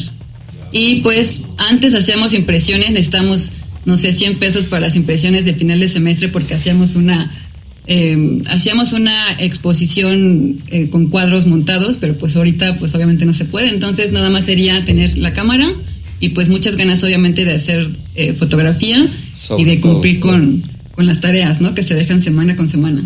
Ya escucharon bien, Sara y Gustavo, hay que cumplir con las tareas. Seguro que ustedes han cumplido y por eso fueron invitados esta tarde. Muchísimas gracias por acompañarnos. Profesora Jacqueline, Jacqueline Cesati, muchas gracias. Felicidades por este trabajo. Eh, sin duda debe ser un reto eh, el enseñar fotografía y un lenguaje visual a- con estos medios que nos han impuesto las circunstancias. Muchas gracias y, y larga vida al taller de fotografía de Azcapotzalco. Gracias, muchas gracias a ustedes por, por invitarnos y por darnos este espacio. La, Lalo Luis, pues vamos a seguir, ¿qué te parece con la pachanga aquí del aniversario? Y creo que el charro, el charro nos tiene preparado algo de, de educación musical. ¿Qué te parece? Así es, y es aquí mismo en el plantel de Azcapotzalco. eh, bueno, vamos con Charro entonces. Muchas gracias. Gracias, Candiani, gracias, Luis. Eh, así es, eh, estamos listos, continuamos en este aniversario por 50 años de los SHs y ahora vámonos rápidamente con una charla con los profesores de educación musical del plantel Azcapotzalco. Eh, doy la bienvenida a María Ivette Guillén López. Ella es educadora musical, licenciada en educación musical por la Escuela Nacional de Música de la UNAM. Ha participado como integrante en varios coros de gran importancia en el ámbito coral, como el coro del Conservatorio Nacional de Música, Coral Mexicano de Limba, Coro Filarmónico Universitario, entre otros. Actualmente es directora del coro de la Facultad de Ciencias Políticas y Sociales y desde el 2015 es docente en la Facultad de Música de la UNAM. Del mismo modo, quiero dar la bienvenida a David Arontes Reyes, director coral de Azcapotzalco, realizó la licenciatura en dirección coral en el Conservatorio Nacional de Música, inició su carrera musical en el coro del plantel Azcapotzalco desde 1979 hasta el año 2000. Posteriormente fue director del Coral Mexicano de Limba, del Coro Pro Música, del Coro de la Universidad Veracruzana y del Coro, del coro Filarmónico Universitario UNAM. Actualmente es director de Coral Armonía, del Coro del Conservatorio Nacional de Música y del Coro de la Ciudad de México. Se ha presentado en los más importantes recintos del país, así como en países como Francia, Suiza, España, Italia, Alemania, Hungría, entre otros. Todas las giras eh, realizadas en Europa ha sido a través del Coral Armonía, que en sus orígenes estuvo integrada fundamentalmente por alumnos y exalumnos del CCH.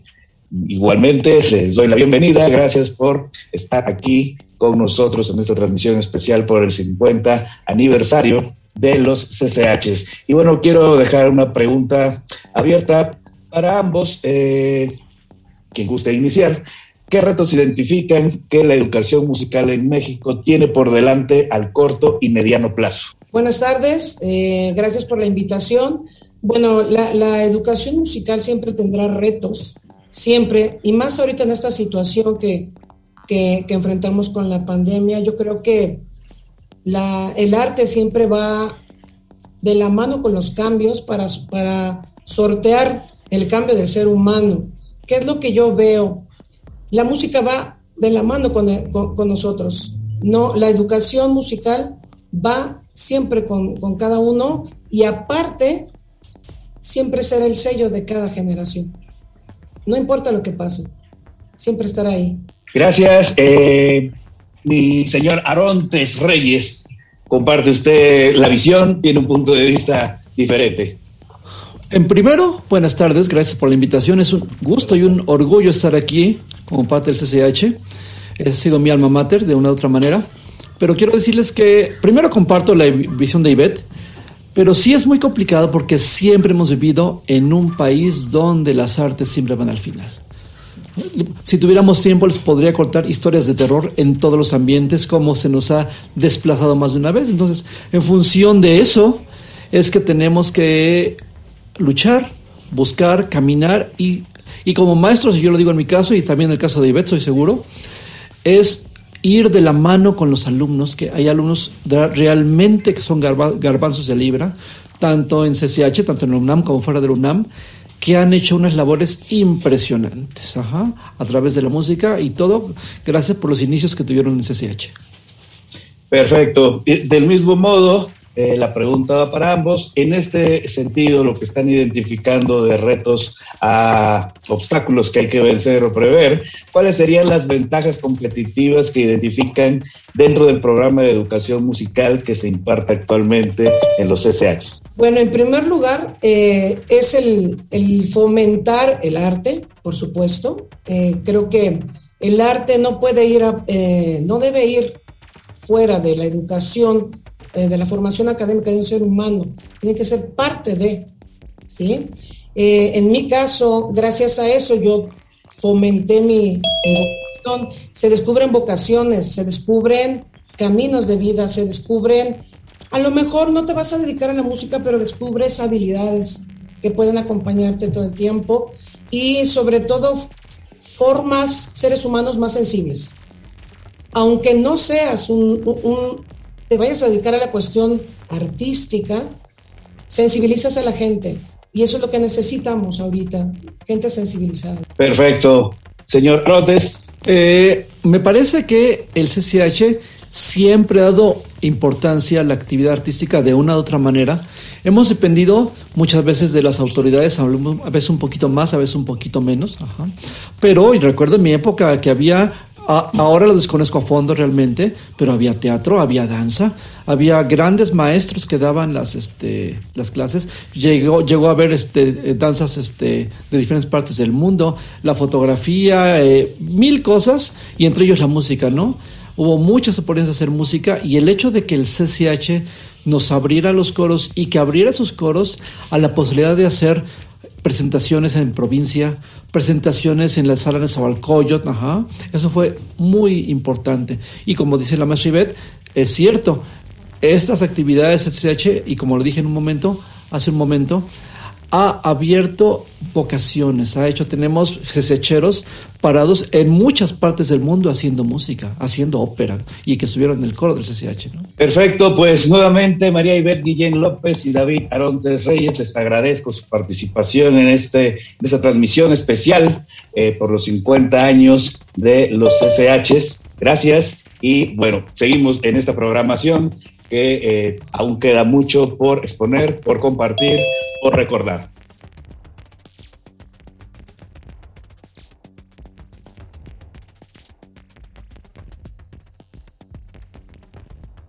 Y estamos aquí en la celebración de los 50 años de los CCH. Mi compañero Luis Flores está ahí. Hola, hola, Lalo, hola a todos. Estoy muy contento de transmitir contigo porque creo que es la primera vez después de tanto tiempo. Yo ya ni me acuerdo, pero sí, ciertamente ha sido un rato desde que no nos, no nos vemos y sentimos en presencia física. Pero estamos aquí porque vamos a eh, hablar con gente, eh, exalumnos del plantel de CCH Vallejo, al cual le tengo un especial cariño porque eh, cuando hicimos el Voces en el Campus en esta oportunidad, Mónica nos dijo que era de ahí y, y está divertido de repente ver los colegios en donde estudiaron nuestros compañeros, ¿no? Así es, además yo, yo también le tengo mucho cariño al CCH Vallejo porque hace ya unos 12 años que daba ahí un, un taller para, para aspirantes, el CCH Vallejo, entonces fue el segundo CCH que conocí en mi vida y por lo tanto yo siento que fue mi, mi segundo CCH. Así que yo, yo creo que nos la vamos a pasar bastante bien. ¿Ya están por acá los invitados? Sí, eh, vamos a tener a Gabriela Hernández y Miguel Alejandro Martínez. Eh, ¿Pueden encender sus micrófonos, por favor? Creo que sí. Buenas tardes. Hola. Alejandro, ¿cómo te encuentras? Bien, muy bien, aquí gracias siguiendo toda esta transmisión, igual espero que todos ustedes y los que nos están viendo se, se encuentren bien. ¿Hace cuánto te pues, sí. ¿Hace cuánto, perdón? ¿Hace cuánto terminaste la prepa? No lo he terminado, sigo en quinto semestre, voy en quinto semestre, eh, falta poco, en noviembre acabo este quinto semestre y pues ya vamos para afuera a la, a la universidad, así es. Wow, y ya, ya tienes todo eso claro, todo ese futuro universitario claro. Sí, por suerte es algo que ya he, pensado, voy hacia letras clásicas, siguiendo igual ese camino de el taller que conocí en, aquí mismo en CCH Vallejo de creación literaria, impartida por el profesor eh, Sergio Hernández Medrano, un gran maestro, y entonces pues él ha extendido esta visión de, de los clásicos de las culturas eh, greco, grecolatinas, y pues es algo que ha impactado bastante en mi vida, así que he decidido irme hacia allá, hacia las letras clásicas. Alejandro, tú has estado entonces en un taller de creación literaria allí en el CCH Vallejo. ¿Desde cuándo ingresaste a ese taller y por qué fue tu interés dedicarte a la creación literaria y sobre todo, qué es lo que te gusta escribir?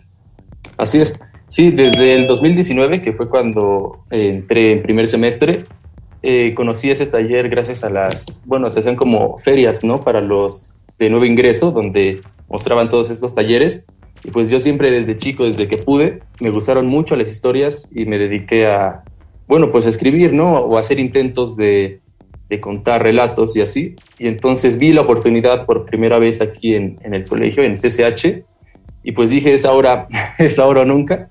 Y decidí, decidí entrar eh, a este taller. Llevo ahí desde 2019, sigo, sigo con ese profesor y con muchos alumnos. He hecho varias amistades ahí eh, muy buenas, por cierto, que desde aquí les mando un saludo. Y yo eh, me dedico, puede decir, me dedico a escribir en especial ciencia ficción, que es el, como uno de los temas igual que me, me, apasiona, y además igual con un toque un poco eh, de las culturas griegas y de las culturas latinas. Ok, y también hay algo muy raro que, bueno, para, para muchos que no se dedican a la literatura, incluso para yo, yo estudié letras hispánicas ahí en la UNAM. ¿Por qué decidir estudiar letras clásicas, que es una carrera que muy pocas personas tienen ese, ese interés, y no otro tipo de literaturas? Yo creo que por la forma en la que se acomoda ahora la, esta cultura global, ¿no? Que muchos de sus cimientos están presentes o se originan desde ese pasado, pues griego principalmente, porque sabemos, bueno, que los romanos son los que toman toda esa cultura griega y la expanden hacia Hispania, lo que ahora es España, y pues los españoles viajan hasta este continente y pasa, ocurre lo que sabemos que ocurre. Entonces es algo que le atañe a todo el mundo, algo muy humano lo que desarrollaron estas civilizaciones y lo que pues nosotros heredamos.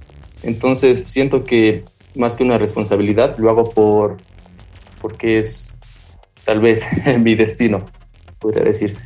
Pues qué, qué, genial Alejandro que vayas a estudiar letras clásicas. También tenemos a otra alumna, Gabriela, quien está, me parece, en el taller de piano.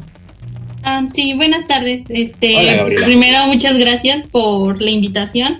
Este, es un honor estar aquí con todos los compañeros, compañeras, alumnos, este, profesores. Eh, sí, eh, ahorita entré en este año recién, en marzo, y pues igual que mi compañero Miguel Alejandro, pues estoy con el profesor Jorge Hernández y pues estamos en el taller de piano. También estás en el quinto semestre, ¿cierto? Así es. ¿Y cómo te ha ido en ese taller de piano? Pues la verdad es que esta modalidad a distancia sí ha sido como que, pues muy difícil, ¿no? Porque todo, en específicamente estos talleres de arte, pues sí necesitan como que la convivencia en vivo. Entonces, pues muchas veces en piano se necesita la postura, eh, cómo tener las manos bien y pues a esta modalidad a distancia la verdad es que pues no se puede. Pero aún así hemos intentado este sobrepasar estas adversidades y pues creo que hemos ido progresando. Muchas gracias Gabriela y Miguel. Eh, y bueno, al CCH Vallejo por, por, tener gente talentosa y proyectos artísticos. Eh, yo creo que vamos con la próxima entrevista, querido amigo Luis.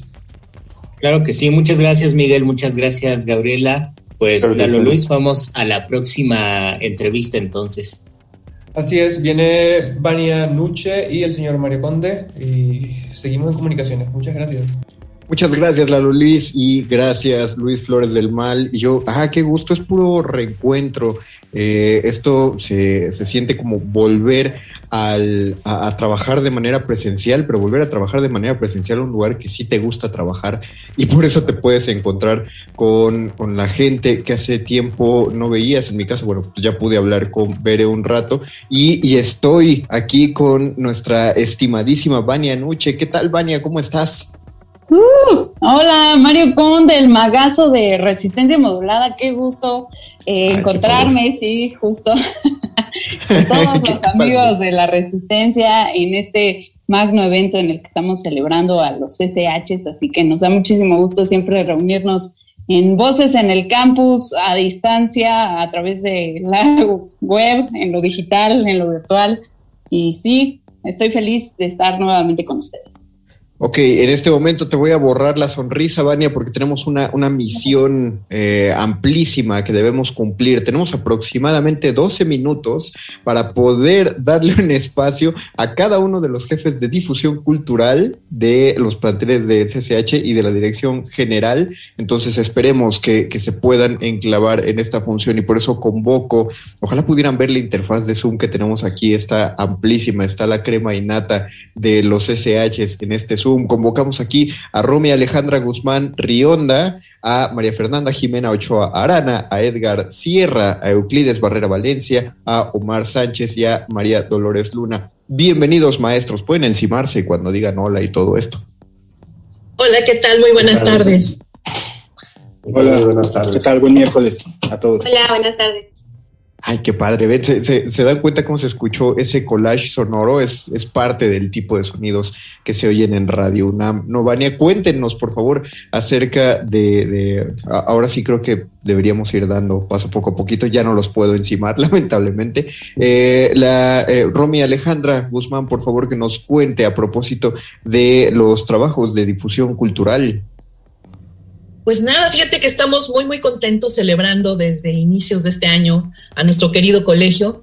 Estamos haciendo un programa, hicimos un programa de actividades culturales por el 50 aniversario, en el cual hemos estado realizando diferentes actividades.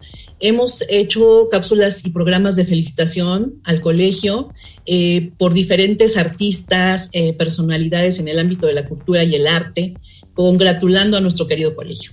Tenemos un programa de entrevistas que se llama Charlando con, es todos los viernes a las 19 horas en el Facebook de Difusión Cultural CCH, donde estamos entrevistando a todos los jefes de difusión cultural que han estado desde que inició el colegio, ¿no? Es para reconstruir un poquito nuestra historia de la difusión cultural, eh, conocer qué fue lo que pasó atrás, qué es lo que estamos haciendo y empezar a construir hacia un futuro y mejorar nuestro trabajo, nuestra eh, difusión cultural del colegio.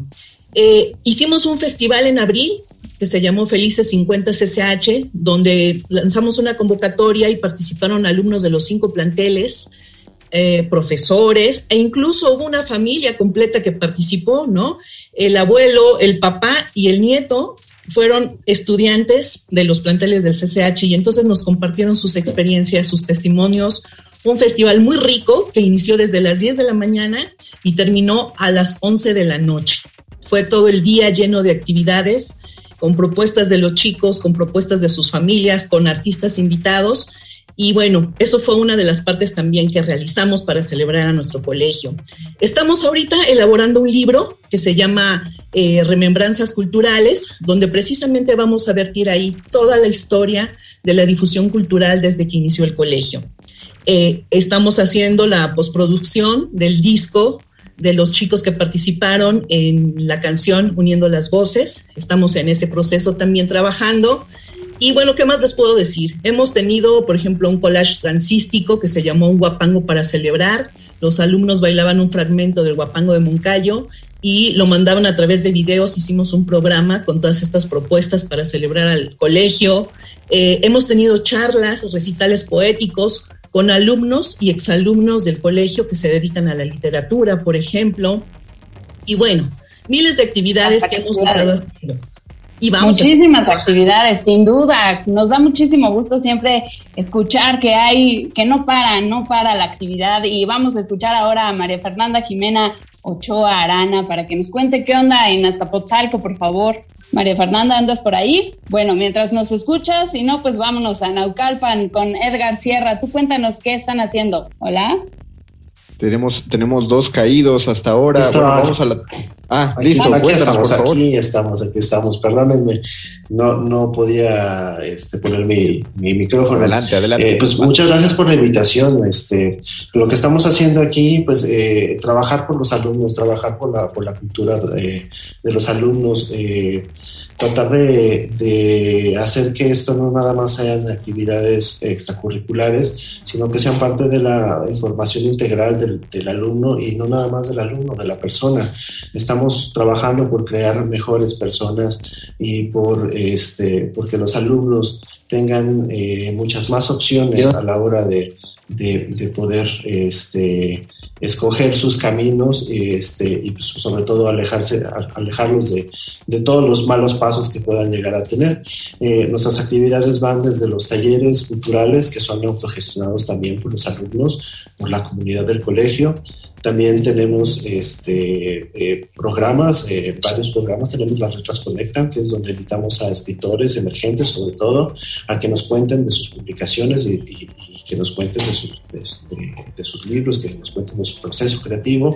Tenemos eh, un programa que se llama El Efecto Kuleshov, donde eh, hablamos de cine. Es un, es un programa de cine debate y los este, invitamos a gente que se dedica a, a trabajar inclusive en Hollywood, en grandes producciones, a que eh, hable con nuestros alumnos y, les digan cuál es el proceso para llegar a, esos, a, ese nivel, ¿no? ese nivel de, de creación cinematográfica.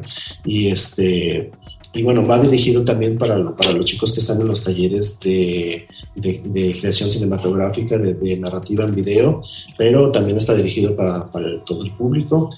Y bueno, de alguna manera estamos haciendo que, eh, por lo menos a la distancia, se, eh, se sientan en casa nuestros alumnos al, al mostrar a las, a las bandas que también son emergentes, este, tocando desde, desde su plantel. Y este, tenemos cápsulas de arte, tenemos este, pues, curiosidades, tenemos un, un, eh, programa este, eh, espe- específico de, música que se llama Fanática este, y tenemos otros dos nuevos programas que están saliendo, uno que está, va a hablar sobre música contemporánea y otro sobre mitos griegos. Entonces estamos eh, de lleno con el contacto con en las redes con los chicos y, este, y bueno, tratar de acercarles la, la cultura a todos ellos que, que están realmente ávidos por, por tener, tener este, el arte en sus vidas. Nosotros también estamos ávidos de saber qué están haciendo en otros planteles del CCH y pues nos gustaría saber ahora, Vallejo, lo- el cartel estelar de las actividades Euclides Barrera Valencia. Cuéntanos. Hola, gracias. Muy buen miércoles para todos. Pues sí, como lo comentan mis colegas, ¿no? Tenemos una cartelera amplia todos los días. Estamos publicando a través de las redes sociales, principalmente el Facebook, pues todo lo que se está llevando a cabo, ¿no? De entrada, pues los talleres, ya lo han comentado, eh, diferentes disciplinas de, teatro, de, mus- de música, de artes plásticas, eh, de danza, eh, de creación literaria, bueno, entre otros. Eh, actualmente estamos trabajando en un mural precisamente para conmemorar el 50 aniversario de, del colegio y pues ahí estamos preparando diferentes asuntos. También pues ahora con los recorridos estamos dándole a los muchachos pues toda la gama de posibilidades que tienen. Y también coincido y, y me sumo con el criterio de, de todos los, los autoridades y mis colegas profesores, ¿no? El arte y la cultura eh, pues nos distinguen siempre por la capacidad de crear, ¿no? Pero también de hacer crítica, ¿no? De, de hacer esa crítica reflexiva, este, de ser más solidarios, más empáticos. Entonces, creo que es muy importante este, siempre estar en comunicación constante con, con los alumnos para saber también qué necesitan, qué posibilidades podemos abrir con ellos. Hay muchos exalumnos que, como bien lo comenta Edgar, este, ya están en ámbitos profesionales o siguen trabajando en, en cuestiones ya de producción, de cine, de teatro, de música. Pues, pues aquí tenemos ahorita ¿no? a, a dos exalumnos que ya son profesionistas en, en, las artes. Uno es, pues, es Ricardo, ojalá lo puedan ahorita también entrevistar, que él es tatuador profesional y a Estefanía Beltrán, Estefibel, que es la nueva voz del blues y que ha tenido ya una trayectoria tremenda, ¿no? Entonces, este, pues eso, ¿no? También buscar los vínculos para que vaya a seguir inspirando a, los jóvenes y como decía Aristóteles, que el camino a la felicidad sea una búsqueda, ¿no? Gracias por la invitación. Al contrario, gracias por compartirnos eh, las actividades. En Oriente está Omar Sánchez, queremos oír también ahí el, el top 3 de las actividades en Oriente. Sí, con mucho gusto. Gracias por la invitación. Un orgullo estar en este espacio. Eh, bien, pues ha sido todo un reto, ¿no? Traducir estos distintos ámbitos culturales a, plataformas digitales, eh, meterle duro a las redes sociales para que los chicos estén bien informados, eh, llevar conversatorios, eh, muestras de danza, muestras pictóricas. Es parte de lo que hemos estado trabajando y creo que todos este, vamos en conjunto publicando cosas que se hacen en otros SHs, ¿no? a actuar como en una sola dirección que es en pro de la cultura. Ese es un aspecto. El otro para el siguiente año, que son los 50 años de Oriente, eh, son los 49 en este, en este año, eh, se plantea hacer una muestra fotográfica y no nada más involucrar estudiantes, sino también profesores, trabajadores que ya hayan egresado, que ya no pertenezcan a la institución, pero que muestran las fotografías y cómo ha cambiado Oriente a lo largo del tiempo, ¿no? Una comunidad y un proyecto.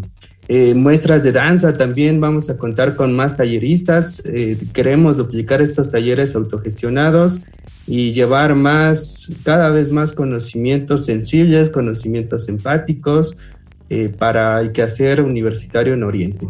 Gracias. gracias a ti, Omar. Y todavía tenemos a María Dolores Luna para hablarnos acerca de las actividades en el plantel sur. Adelante. Hola, buenas tardes. Qué gusto estar aquí con ustedes. Muchas gracias por, por la invitación. Y bueno, pues nosotros en el sur nos hemos sumado a la amplia oferta que nos ha comentado la maestra Romy, que ha sido fundamental para esta labor de la difusión cultural en la pandemia y pues ha sido, como ya lo han mencionado algunos compañeros y compañeras, pues todo un reto, ¿no? El, poder llevar toda esta oferta de manera virtual, virtual a nuestros estudiantes. Y nosotros hemos logrado tener 40 eh, talleres artísticos que van entre danza, teatro, cine, eh, artes plásticas y nos ha funcionado muy bien porque ahora se han involucrado las familias eh, al poder tomar estos talleres y eso ha generado un ambiente muy, muy rico entre, entre nuestra comunidad. Eh, también hemos dado prioridad a escuchar a nuestros estudiantes qué es lo que les gustaría como oferta y tenemos algunos profesores que son alumnos y alumnas que pues, nos están dando algunos talleres que ustedes escucharán también más tarde, como de coro eh, y, por ahí alguna de deporte y algunas otras cosas. Esos talleres también han estado funcionando muy bien. Y por otro lado, hemos tenido clases abiertas porque a veces los talleres pues tienen un cupo limitado y las clases abiertas, aprovechando estos medios digitales que de verdad ha sido una, eh, uno de los pros de todo esto, pues la comunidad puede acceder a, algunas clases que se dan artísticas, ¿no? De piano, de, de, teatro, de cine y demás. Eso también ha estado muy interesante. Tenemos estas actividades a lo largo del mes. Y próximamente tendremos dos grandes eventos que para nosotros son muy importantes. Uno es el de la Fiesta de las Ciencias y las Humanidades en colaboración con la DGDC UNAM.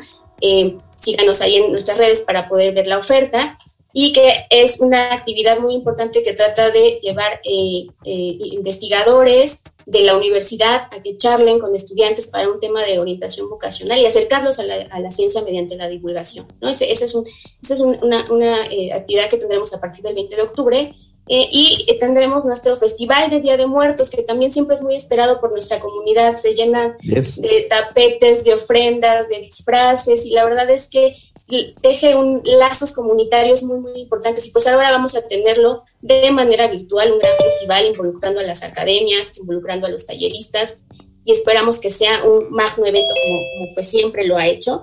Em, eh, básicamente em, eh, tenemos eso y en abril el CSH Sur cumple sus 50 años, estamos preparando todas las festividades para echar la casa por la ventana. Tenemos, vamos a tener conversatorios, conferencias con nuestros maestros y maestras eh, que han destacado ahí en el plantel con nuestros profesores y profesoras fundadores que tienen mucho que decir de estos 50 años de, nuestro plantel, algunas entrevistas a, eh, talleristas también de, nuestros, de nuestro departamento y participación de alumnos que ellos también tienen mucho que decir, ¿no? Cómo han vivido el colegio, yo también soy exalumna y bueno, ha sido una pieza importante para mi formación en la vida. Eh, haremos algunas publicaciones, algunas memorias, cápsulas que también vamos a transmitir en nuestras redes y eh, pues por ahora estamos en el armado de todo ese festejo que vamos a tener hacia abril. Muchas gracias.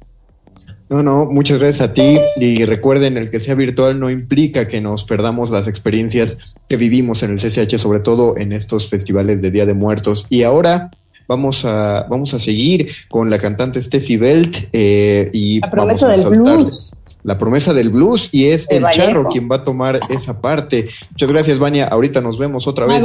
Venga, venga, Charro. Hola, querida audiencia que continúa con nosotros en esta transmisión especial por los 50 años de los CCHs. Eh, ahora quiero dar la bienvenida a Estefanía Beltrán, exalumna del CCH Vallejo. Estefanía Beltrán, mejor conocida como Steffi Belt, es una cantante México-cubana, cantautora de blues. A los 15 años se convierte en voz principal del coro Daniel de la UNAM y se presenta como solista en escenarios como la Sala Nezahualcóyotl y el Centro Cultural Olin Yolitzi. En 2015 lanza su primer álbum original de blues, Luna de Octubre, gracias al cual recorre países como Ecuador, Cuba, Estados Unidos, España, Indonesia y Argentina. Es egresada del taller de composición de la Sociedad de Autores y Compositores de México y actualmente cuenta con más de un millón de reproducciones con sus temas en las plataformas de redes sociales que en un momento nos las va a compartir.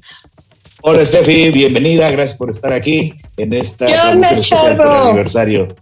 Qué gusto. Aquí estamos compartiendo con todos los egresados, alumnos, profesores, eh, pues nuestras experiencias eh, los planteles que nos ha tocado. En ese sentido, platícanos un poco cuál fue tu experiencia por tu paso en el CCH Vallejo. Uy, no, pues mi alma mater, mi, mi escuela maravilla. La verdad es que si yo me convertí en cantante fue gracias al CCH y creo que eso es algo que tengo muy, que, agradecerle muchísimo a esa escuela. De hecho, yo entré a la CCH porque siempre me gustó el arte, esto de Colegio de Ciencias de Humanidades, hasta en el nombre está lo, lo bonito. Y este, pero yo iba más enfocada a los idiomas. Yo quería meterme en algo de relaciones internacionales. Yo sentía que no era buena cantante, la verdad. Entonces, este, un día, en las primeras dos semanas de, entrar a, la, al CCH, escuché a un grupo coral que sonaba increíble y dije, pues me voy a acercar a ver. Y me acerqué y el profesor me dijo, pues a ver ya, canta esta nota, así de, de la nada, ella canta y me dice, eres soprano, siéntate allá. Y pues ya así como de, bueno, pues ni modo que decirle que no, pues voy a entrar y me encantó tanto y me apoyó tanto y fue tan parte fundamental de mi, de mi vida, de, de mí como, como persona y como cantante, que bueno, fue lo que terminando los, los años de coro dije, no, yo me voy a dedicar a cantar. Al principio iba muy enfocada a la ópera, pero ya después, con el tiempo, con los años, justamente el papá de una amiga mía del CCH, de una de mis mejores amigas, que es Bonadea y seguramente está viéndolo, besos preciosa, me invitó a su grupo de blues entonces el CCH, pues imagínate que es para mí, es, es todo. O sea, fue el principio de toda mi carrera. A partir de este grupo de blues, decidí hacer mi propio proyecto de blues. Al día de hoy ya lo he mezclado, ya estoy como para mí evolucionándolo hacia diversos géneros, pero bueno, siempre va a tener esta, esta raíz de blues que todo nace en el CCH. Perfecto, justo platicábamos hace un momento con María Ivette Guillén López y David Arontes Reyes, que tienen que ver eh, directamente con la educación musical en, el CCH, y justo platicábamos de esto, de que eh, más allá de que alguien quiera eh, dedicarse profesionalmente a la música, se crean intereses, se crean habilidades y bueno, en tu caso específicamente te alentaron a este último empujón para decidirte a, dedicarte de manera profesional a lo que es eh, la música. Eh, bueno, eh, ahora que ya te encuentras laborando profesionalmente en tu propuesta artística, ¿qué consejo podrías darles a los alumnos vigentes actualmente, no solo de Vallejo, sino de todos los SH? Consejo a nivel a nivel persona, de hecho estaban comentándolo hace un momento, eh, que el arte nos, nos humaniza, ¿no? El arte nos, nos lleva a ser lo que somos. Para mí lo que diferencia al humano de los demás animales es que nosotros podemos hacer arte y eso te sensibiliza y eso te da otro punto de vista. Entonces mi consejo es, hay un montón de talleres y todos son buenísimos. Hay unos maestros increíbles en los talleres, pero increíbles. A mí me tocó el maestro de coro, era el tesorero de Bellas Artes. Entonces tenía un conocimiento con medalla Gavino Barrera. O sea, realmente no, no es como que pongan ahí unos talleres coquetones, no, son, son verdaderos, eh, verdaderos lugares donde puedes aprender algo más. Entonces, ya sea letras, ya sea dibujo, ya sea piano, que a mí también me tocó el, de piano, este, o coral, eh, creo que es una maravillosa oportunidad que tenemos todos los SHeros el ser parte de estos talleres, que aparte son en un horario muy decente, terminando las clases normalmente son como de una a tres o de tres a cinco, entonces te da mucha posibilidad, es temprano, terminas tus clases y lo puedes tomar, hay algunos que son sabatinos, entonces yo sí recomiendo muchísimo eh, tomar las humanidades del CCH. Perfecto, pues bueno, para todos aquellos que es la primera vez que te conocen, ¿Dónde pueden escuchar tu música? Si nos compartes tus redes sociales, por favor. Claro que sí. Yo soy un, virus virtual. A mí me encuentran donde me busquen. Si ustedes ponen Steffi Belt, que se escribe S-T-E-F-F-I-E, e, Belt va con B de burro, E-L-T, Steffi Belt. Así me encuentras en Spotify, en YouTube, en Facebook, en Instagram, en Twitter y hasta en TikTok. Así que búsquenme. Ahí está toda mi música. Lo que más hago es música original, pero también hay ciertos covers. También hay cosas muy divertidas que seguramente les van a gustar. Los invito. Mi música tiene la raíz de blues, pero también van a encontrar rock, pop, soul y mucho más. Espero que les guste. Perfecto, y para todos aquellos que siguieron desde el inicio esta entrevista, el, tema que estaba de fondo, Steffi Bell, se titula Así aprendí para que lo puedan buscar, esa es la primera opción que quieran buscar, así se llama Steffi Bell, sí, aprendí. Y bueno, le agradezco nuevamente a Estefanía Beltrán, mejor conocida como Steffi Bell, por estar aquí compartiendo con nosotros su experiencia en CCH Vallejo en el contexto del 50 aniversario de los CCHs.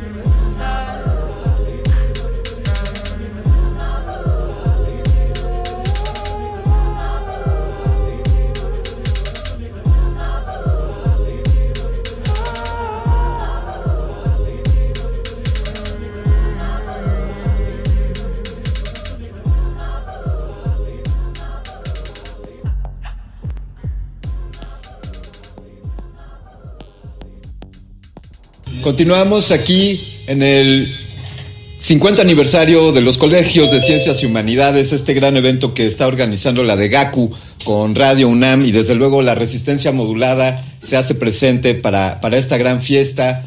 Eh, es un gusto estar aquí acompañado de, de mi colega, de mi maestra, Mónica Sorrosa, ¿andas por aquí?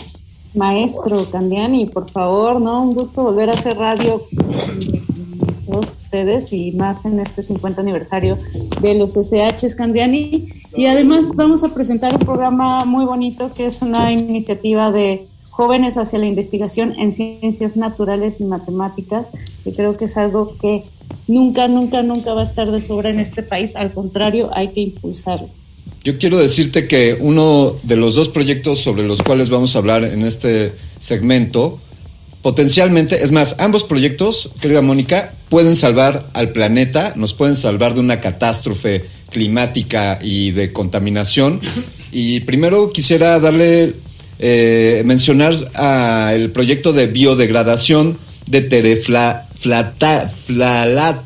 tereflalato de polietileno, mejor conocido como PET. Y para ello nos va a hablar Dona Alexandra Chacón. Muy buenas tardes. Hola, hola, dona Alexandra. ¿Andas por acá, Alexandra? Sí, aquí estoy. Buenas tardes. Cuéntanos un ¿Qué poco tal? de tu proyecto. Claro, bueno, nosotros este, nos enfocamos claramente en el PET, en acciones sustentables, ¿no? Pero lo que nosotros ofrecimos fueron ideas con recursos naturales. Sabemos que en sí el PET es algo que está en todos lados. Por ejemplo, en la dieta del mexicano, pues tomar refrescos es algo súper abundante. Entonces, pues es un problema muy, muy grande.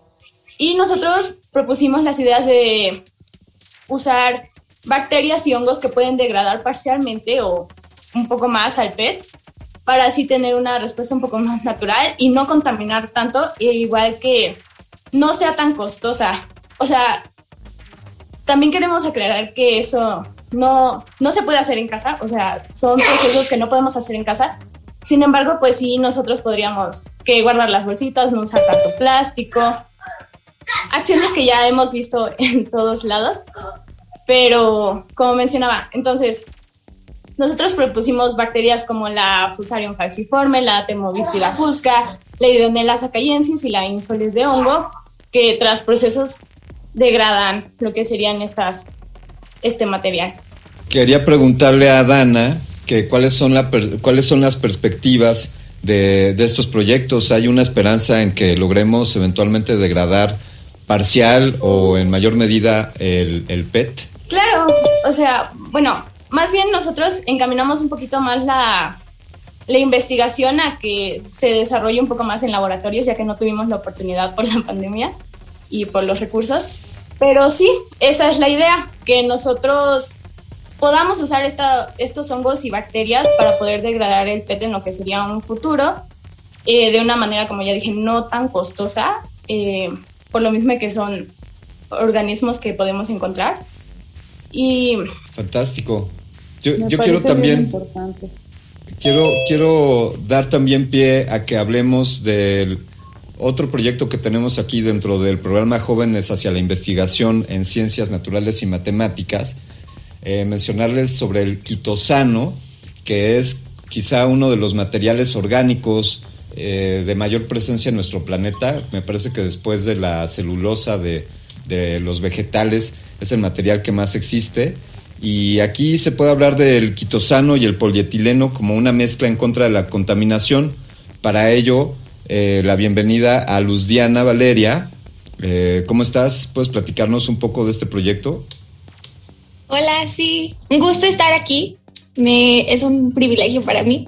Estoy muy emocionada de contarles este proyecto que a mí me encantó. Me encantó porque desde el primer momento en que yo me metí a estos proyectos, este, o sea, queríamos buscar una solución que tuviera un impacto al medio ambiente. O sea, que quitemos todos estos plásticos el quitosano debemos de saber que se encuentra en, mayormente en las estructuras de los crustáceos, todos los camarones, las jaivas, todos los crustáceos que nosotros nos comemos y que tiramos su cáscara, ese es el quitosano. Entonces queríamos ver si esta cascarita la podíamos hacer un, un tipo plástico. Pero pues investigando en nuestra investigación documental, pues nos dimos cuenta de que no, que su estructura no era tan resistente. Entonces buscamos una alternativa y fue mezclarlo con el polietileno. Eh, al mezclarlo, nosotros, nosotros encontramos resultados muy interesantes, que era que, por ejemplo, el polietileno se degrada muy, muy, muy despacio, ¿sí? Este, tarda muchísimo tiempo en degradarse. Y al combinarlo con el quitosano, eh, tarda 80 días en desintegrarse y ya, no está en nuestro, en nuestro medio ambiente. Entonces, nosotros encontramos esa, esa como solución para el medio ambiente, pero lamentablemente, como dices, la pandemia pues no nos dejó experimentarlo, pero sabemos que sí, sí se podría hacer un plástico que fuera con el quitosano. Diana y Dana ambas están haciendo sin duda proyectos para mejorar nuestra estadía en este planeta. Eh, y también pues estamos viendo que existen eh, muchos cambios, que están ocurriendo muchísimos cambios. Entonces, eh, digamos, a manera de personal, cuéntenos qué las inspira para mejorar este planeta, para hacer cambios contundentes eh, ¿Y qué le dirían también a futuras generaciones de CCHeros que quieren estudiar ciencias y, pues eso, para animarlos también, porque a veces pensamos que es muy difícil las matemáticas, la química. ¿Qué consejo les darían? Pues yo el principal sería el, el interés, el gusto por aprender primero y siguiente, eh, contribuir a nuestro ambiente. O sea, vivimos aquí, eh, hay personas que ya están buscando irse a otros planetas, pero no, no, no, nos, no nos tenemos que acabar pues el planeta en donde vivimos y tenemos que contribuir, pues ya hemos contaminado tanto que pues debemos de, de hacer cambios que ayuden a nuestro planeta. Dana, ¿tú qué les dirías? Claro, bueno, como dice este, mi compañera, ahorita debemos hacer cambios en lo que sería nuestro planeta. Hay demasiada contaminación y yo creo que el hecho de enfocarnos en este tipo de proyectos está, o sea, es una muy buena manera de contribuir. Aunque sean nosotros que ahorita estamos investigando, tal vez no podamos desarrollarlo, pero alguien más sí pueda. Entonces debemos concientizar todo lo que hemos hecho hasta ahorita y toda la contaminación que tenemos. Y pues como consejo, como dice ella, el interés y sobre todo en nuestro caso creo que fue de gran ayuda que tuviéramos este, al doctor Ibrahim este, asesorándonos porque es alguien muy apasionado y nos dio de una manera muy correcta. Y aunque parece muy poco, el hecho de que tengas personas que te guíen te ayuda muchísimo a mejorar y a, y a hacer un gran proyecto. Pues muchísimas gracias, Dana Chacón, Diana Valeria Pérez. Eh, sin duda, eh, un ejemplo de alumnas del CCH que están haciendo cambios en el presente para un futuro. Y vámonos, Candiani, porque también vamos a hablar acerca de un taller en CCH Naucalpan sobre primeros auxilios, ¿es cierto? Esto es sin duda algo que desde Resistor hemos abogado debería de estar presente en todos los programas de, de estudios de nuestro país. Larisa Hernández, a Sebastián Mejía y Alejandro Ramírez. ¿Están por aquí, muchachos? Sí, aquí estamos. Hey, ¿qué tal? Sí, aquí. Qué, qué gusto, Alejandro. Muchas gracias. Eh, Larisa, ¿qué opinan de esto que acabo de comentar? Que si los primeros auxilios deberían de estar, eh, deberíamos aprenderlo casi a la par de, de cuando aprendemos a leer y escribir. Pues yo creo que en verdad sí sería como que algo muy necesario porque pues en sí los primeros auxilios se tienen que ocupar casi en la mayoría de los casos para las personas que les llegue a suscitar cualquier problema y que no tengan que estar esperando al servicio médico de urgencias como tal, a que llegue la ambulancia y que mientras no podamos ayudar a esa persona que necesita ser atendida de manera urgente. Gracias por acompañarnos hoy. Vamos, vamos a seguir acá en este, en este 50 aniversario de los SHs. Hay algo sobre eh, acondicionamiento físico, artes marciales, un taller por ahí que me parece que Vania Nuche nos va a contar al respecto. Adelante, querida Vania. Alberto Candiani, sí, estoy muy contenta e emocionada de presentar a nuestro siguiente participante, Javier Ángel Hernández Escareño. Él imparte, eh, es practicante de este arte marcial Lima Lama desde los siete años hasta la fecha. Actualmente es cinta negra, así que cuidadito con él. ¿Cómo estás, Javier Ángel? Bienvenido aquí a Voces en el campus. ¿Cómo estás? Hola, ¿qué tal? Buenas tardes a todos y a todas. Pues, como bien mencionaba Vania, pues llevo cinco años aproximadamente, en este se cumplen seis, impartiendo el taller en, en este gran colegio, donde pues afortunadamente nos ha dado muy buenos resultados, tanto para el colegio como para los estudiantes. Hemos tenido algunos estudiantes sobresalientes, pues ya que esto no, no, como bien decían algunos compañeros, no solo queda en el taller, no solo queda en, en impartir esta clase, sino va más allá, ¿no? A veces muchos de nosotros nos vamos a competir a torneos nacionales, eh, ya representar a la UNAM, no solamente este, al colegio, sino ya estamos hablando de representar a nuestra institución, ¿no? Y es un gran orgullo, yo creo que a todos nos llena de orgullo eh, portar un uniforme de la UNAM, portar un, este, un escudo de la UNAM y llevar este escudo a, a donde sea. Y obvio, dar, dar buenos resultados. Eh, sin duda, es lo más importante. bueno, no, por ahí dicen que, que practicarlo, que, que vivir la experiencia es lo más importante. Pero a ver, cuéntanos, este arte marcial, ¿en qué consiste? ¿De qué se, en qué se diferencia de los otros? ¿Cuál es la cualidad principal? Bueno, básicamente, pues este taller está, su fortaleza es la defensa personal. eh, tiene origen en, en las Islas Polinesias, por allá, este, eh, de los años 75 llegó aquí a México, entonces, este, tal vez no tiene mucha difusión, pero sin embargo, pues eh, ese es el- uno de los trabajos que tenemos también en el colegio, darle esta difusión a este gran arte marcial. Em, también, pues, algo que diferencia a esta arte marcial de otras es que en esta ocupamos un 50% boxeo y otro 50% pateo. Y así hacemos una gran combinación de distintas formas, ¿no? También la, la forma tradicional, la forma estricta, pues tiene algún este significado filosófico, por así decirlo. Entonces, por eso estamos en esta área cultural, ¿no? De impartir y crecer nuestra mente, por así decirlo. Crecer la mente, siempre la, los, todas las actividades, ¿no? Y que, que incluyen el arte marcial, eh, pues involucra también el autoconocimiento y la introspección. Entonces, qué interesante lo que están organizando en el CCH en Aucalpan. Eh, ¿Qué requiere una certificación o más bien qué se necesita para estar certificado en un sistema de capacitación en este deporte? Pues bien, es importante mencionar que, por ejemplo, cada, cada semestre aproximadamente se hacen promoción de grados en donde, bueno, vamos empezando desde blanca, desde que no conocemos nada, que es un arte marcial nueva para nosotros, y después vamos progresando, vamos avanzando, y en este mismo vamos este, haciendo unos certificados que están avalados por la Secretaría de Educación Pública y por la Federación Mexicana. Estos este, certificados, cada que hace la promoción el alumno o la alumna, se le entregan junto con su cinta y van, a, van avanzando, por así decirlo.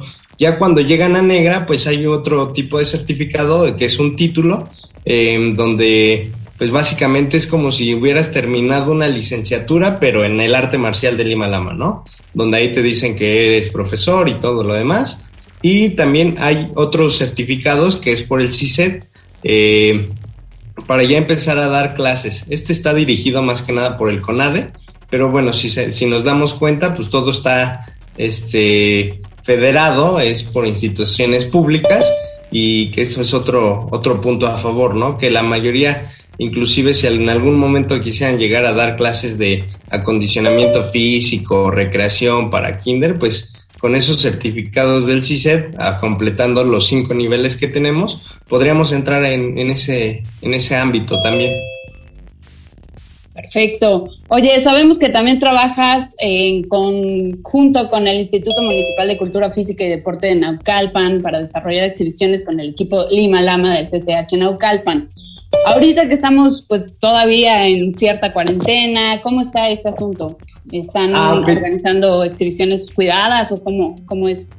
Ok, este, por ejemplo, ahorita lo, lo, las exhibiciones o todos los eventos que se tienen eh, se están realizando en línea. Estamos participando en un programa de, de, cápsulas de video donde mostramos un poco de acondicionamiento físico y estas se envían al Instituto de Naucalpan de Deporte y ahí los reproducen en su página. Entonces, pues este, ahorita estamos trabajando en conjunto, pero de forma a distancia.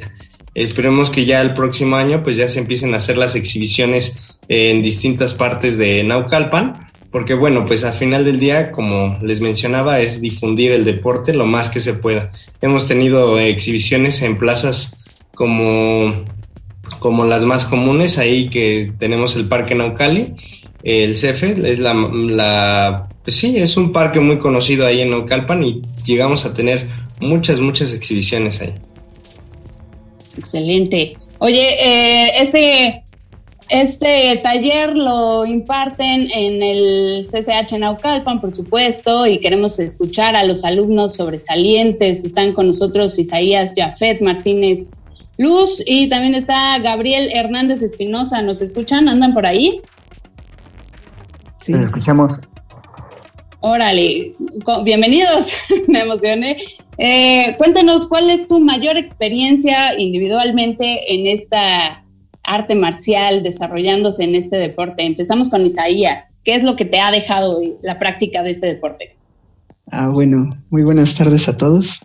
Y respondiendo a su pregunta, lo que a mí más me ha dejado son las experiencias y las personas que he logrado conocer a lo largo de estos años, porque ya llevo un, ratito practicando Lima Lama y esta arte marcial pues me ha permitido también conocer diferentes lugares que pues cuando yo entré a CCH no me imaginaba que pudiera haber conocido alguna vez.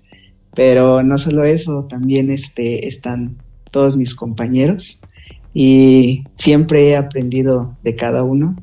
Pues algo muy especial que también me ha ayudado a ser mejor persona y demostrarlo a través de las prácticas que se llevan a cabo en el taller.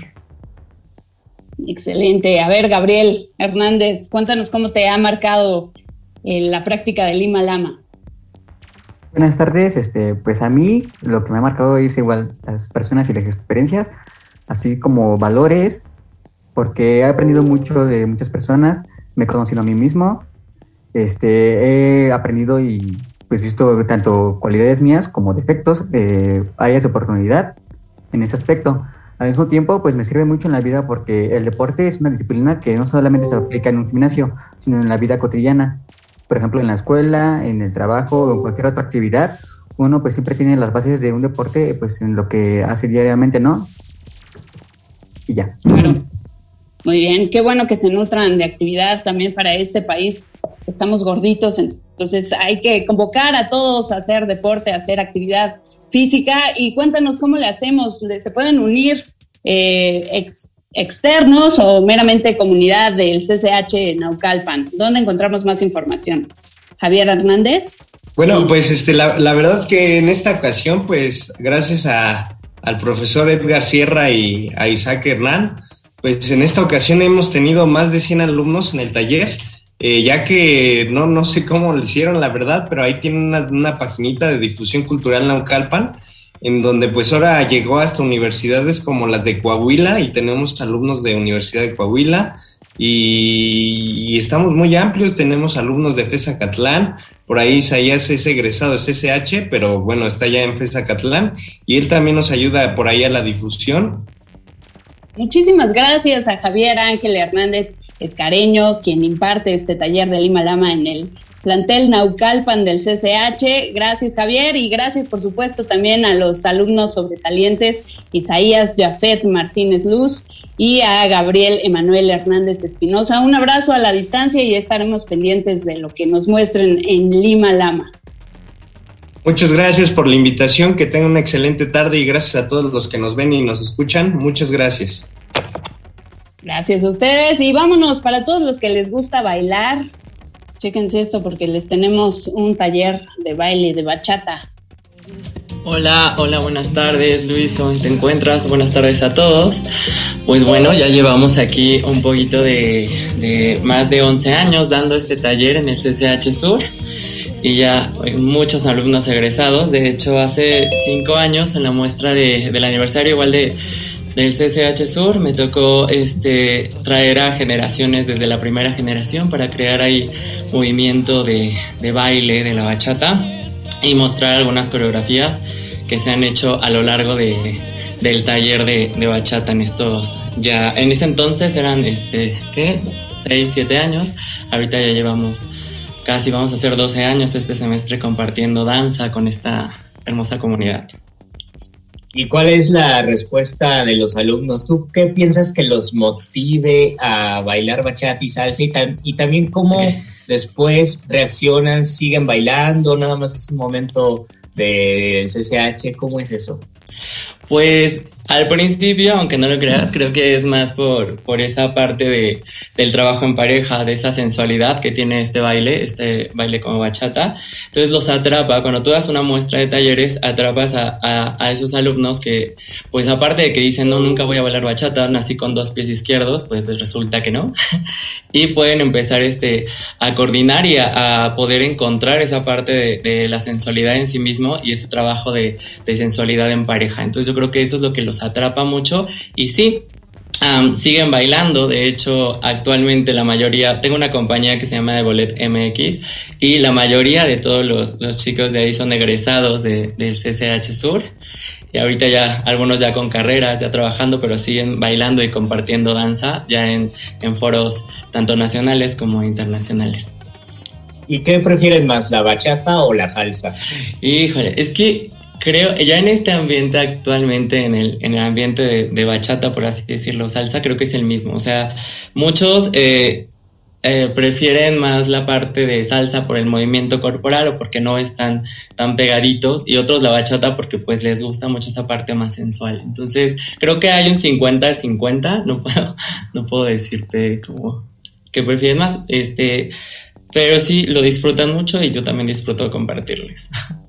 Pues muchísimas gracias, Carlos. Ojalá que todos los interesados y los eh, que van a ingresar al CCH Sur se interesen por ese taller, porque a mí sí me ha tocado verlo ahí en la explanada y la verdad Ah, sí es muy, muy interesante, muy increíble. Y también quiero saludar a mi querida Mónica Sorrosa, que ya anda por aquí. Hola, Mónica, ¿cómo estás? Hola Luis, pues contenta porque también vamos a presentar otro taller del CCH Sur, que es el taller de Kendo. Está por ahí el profesor Rodrigo Gutiérrez Pérez. Buenas tardes, espero que me escuchen. Te escuchamos perfecto, Rodrigo. Muchas gracias. Pues cuéntanos tú un poco de qué va tu taller. Sabemos que el Kendo es un arte marcial, pero platícanos más. ¿Hace cuánto llegó a México y hace cuánto llegó al CCH Sur, que es lo que nos interesa? Híjole, ¿hace cuánto llegó a México? Eso está en dudas, porque creo que hay hasta exhibiciones que se plantean que con Don Porfirio estuvo. Entonces, este, pero ya un poquito más fuerte, sin contar como partes de las comunidades japonesas. El kendo está muy arraigado a la cultura japonesa. Alrededor de la década de los 70 es cuando llega a México pues como una ola fuerte, ¿no? Junto con otros artes marciales y pues bueno, eh, a la UNAM tal cual, eh, hace, yo creo que vamos por nuestro 43 aniversario en este, en este año y pues al CCH Sur llegó hace aproximadamente 12 años. ¿Y cómo ha sido el recibimiento de este taller por parte de los alumnos de la comunidad del CCH Sur, Rodrigo? Pues ha sido muy variado. Hay este, semestres en los que al parecer a todo mundo le llama la atención y se inscriben. Y hay este, momentos en los que pues parece que no, no es nuestra temporada. Pero en general siempre hemos tenido eh, bastantes chicos este, muy entusiastas para practicar con nosotros. Y que además de ser un arte marcial, como ya lo mencionaban hace un rato con el Himalama, ¿cuáles son otros valores que podemos aprender y que los alumnos se pueden acercar a través de estas disciplinas? El kendo es algo raro porque, aunque sí nos puede ayudar en la defensa personal, lo principal en lo que se trabaja es en ser mejores personas. Mm, algo que pasó es que en la cultura japonesa el kendo ha servido para desarrollar a las nuevas generaciones, pero si se usa de mala forma, pues tenemos casos como la Segunda Guerra Mundial, donde lo usaban como propaganda para que este, los guerreros, como eh, con esa idea del, del origen del samurái, este, pues tuvieran pues eh, más deseos y ganas de, compartir pues su visión este, con el mundo, pero a la mala, ¿no? Entonces, eh, después de, de, que ocurre sucesos como este, se plantea que el kendo, pues lo que debe de enfocarse y lo que debe de hacer es buscar ser mejores personas, pero a través de una práctica eh, física extenuante y exaltando pues ciertos valores. Entonces, eh, el kendo en ese sentido eh, para nada es defensa, más bien es buscar como ser más propositivos, ir más al ataque, ir más hacia enfrente, es lo que busca mucho el kendo. Entonces, un poquito dejar de lado así como todo lo que eh, tenemos en, nuestra cabeza que pudiera este, detenernos de hacer, eh, trabajar una y otra vez, aprender a manifestarse en contra de la frustración que uno mismo puede llegar a tener, son cualidades que, que nos da el kendo. Claro, sin duda son, eh, pues como bien menciona Rodrigo, disciplinas que te ayudan en muchas fases, no nada más en una cuestión física, sino también en una cuestión mental, en una cuestión de concentración. Y Luis Flores tiene una última pregunta para ustedes dos. Para, para, Rodrigo y para Carlos, ¿cuál sería lo que les dirían a los alumnos que están entrando para que se interesen por los talleres que se imparten en los SHs? Carlos. Pues yo les diría que tienen toda una gama, tienen tanto, tanta variedad y, que la cultura es algo muy necesario para todos nosotros como sociedad, que lo intenten, que en verdad van a tener experiencias, van a encontrar familias, seres humanos extraordinarios en cualquiera de todas las áreas que puedan utilizar. Entonces, eh, que disfruten esta experiencia que es estar en la UNAM y que lo disfruten más lleno de tanta, tanta variedad cultural. Eso les diría que compartan y que se atrevan a, a, tomar este paso de poder compartir cualquier actividad. Entonces se les hace esta, invitación y si quieren más información acerca de esto, pues pueden encontrarnos en Difusión Cultural eh, del CCH Sur, Departamento de Difusión Cultural del CCH Sur o personalmente a mí como eh, EvoletMX en eh, Instagram, donde se les da todos los datos también de la comunidad de CCH y aparte para externos. Claro que sí, Carlos. Pues muchísimas gracias. Atrévanse a, ese- a dar ese paso, aunque crean que tienen dos pies izquierdos. ¿Tú qué les dirías brevemente, Rodrigo, a los aspirantes? Eh, que se quiten el miedo y las dudas y que den un salto hacia adelante y prueben cualquiera de las actividades que tienen aquí este, en todos los SHs. Al, al final, como dijo este, este Charlie, creo que hay una gran variedad y nos podemos encontrar, ¿no? Quizá eh, yo pruebo una cosa que creo que me gusta y al final no soy tan bueno, pero pruebo otra y descubro que me gusta, ¿no? Y a partir de ahí descubro una pasión en la cual puedo crecer y este y, volverme pues a algo sorprendente, algo que todo mundo puede ser. Sí, yo cuando entré a Kendo pues fue así como acompañando a un amigo, la verdad no tenía como intenciones de, de meterme muy seriamente en un arte marcial y ya lo descubrí y dije, wow, esto es como lo mío, ¿no? Entonces yo creo que todo mundo, pues en esta gran variedad que hay, puede, puede descubrir algo que les fascine, que les encante y, y que les haga seguir adelante. Yo creo que en estos momentos en los que ya esperemos que no tarde mucho en acabar la pandemia, este, encontrarse con personas que, que tienen gustos similares, que nos ayudan a descubrir también el mundo y a tener una propia identidad, ¿no? Entonces yo, yo les los invito a que practiquen eh, cualquiera de, los talleres que, que tienen ustedes, están, están fenomenales. Pues muchísimas gracias, Rodrigo Gutiérrez, profesor de Kendo, y Carlos Hernández, profesor de Salsa y Bachata. Nos quedamos con Tigo, Luis Flores y con Mario Conde porque van a seguir cotorreando con los alumnos del CCH Sur, que además es de tus fabs, Luis, por ahí me contaron. Muchas gracias, profesores. Muchísimas gracias, Mónica. Excelente Y tarde, aquí- gracias a todos. Aquí ya estamos con el Mago Conde. ¿Cómo estás, Mago? Hola Luis, extrañándote mucho. Hace tiempo que no, que no compartimos el micrófono. Qué padre verte y que andes bien. Así es, ya teníamos un ratote y yo también ya le tenía muchísima nostalgia, de verdad, le tengo mucha nostalgia al CCH Sur, donde también he dado talleres de creación literaria, así que qué gusto estar con alumnos del CCH, con la profesora Nadia Morales del taller de coro de idiomas y también con los alumnos Ana, César, Anaira y Andrea, todos alumnos, alumnas del CCH Sur, bienvenidos a estos micrófonos, aquí estará ya la profesora. Hola, hola, los convocamos a, que estos micrófonos igual otra vez encímense para decirle hola, para que todo el mundo escuche que están diciendo hola, hola, no, los queremos aquí. Digan hola al mundo. Ana César, Anarín y Andrea, alumnos del CCH. ¿Quién anda por allí? Me parece ¿Ya anda por allí nadie? La, la maestra Nadia, me parece que te puedo, te podemos ver, podemos verte mover la boca, pero no escuchamos tu micrófono. ¿Podrías volver a saludarnos, por favor?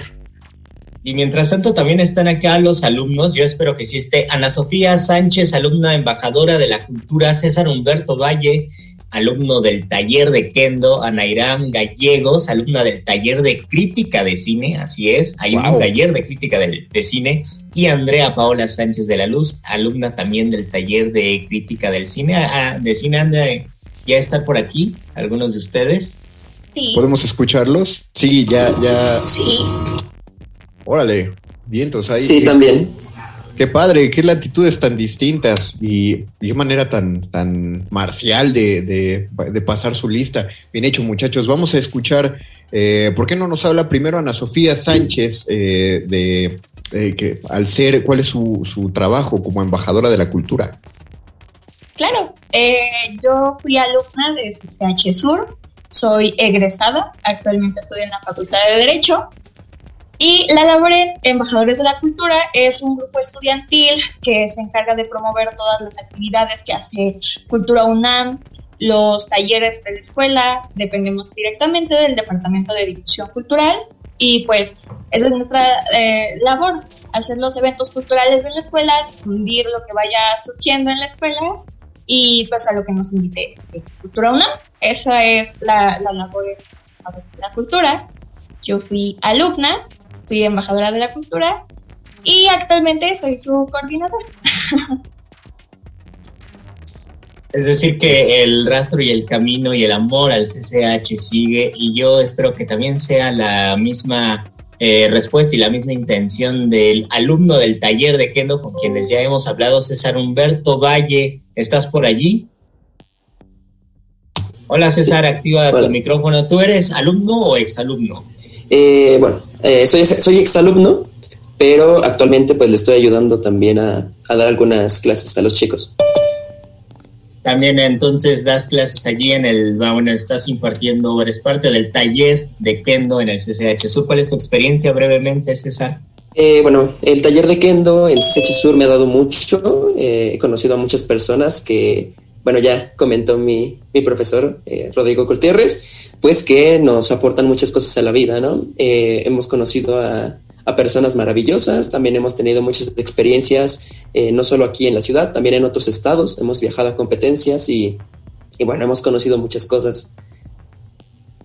Y sí es cierto que te vuelve mejor persona el kendo, como lo acaba de decir el profesor. Y no, Bueno, eh, lo intentamos, lo intentamos, intentamos pues sí forjar este, forjar estos valores, ¿no? Que, eh, que son como el respeto, como es este la honestidad y estas cosas, pues intentamos que nuestros, nuestros alumnos los, los sigan.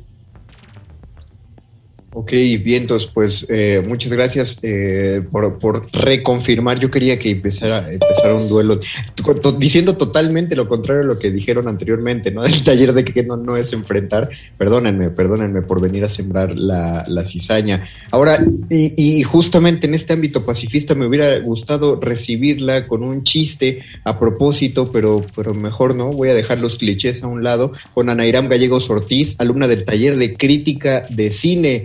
Me parece que es de los más. Si de por sí el de Kendo era sorprendente, ahora el de crítica de cine me suena por dos, ¿no? Anairam, bienvenida.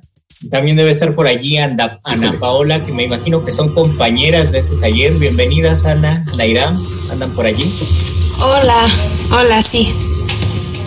A ver, cuéntenos, ¿cómo, cómo son las dinámicas del taller de crítica de cine?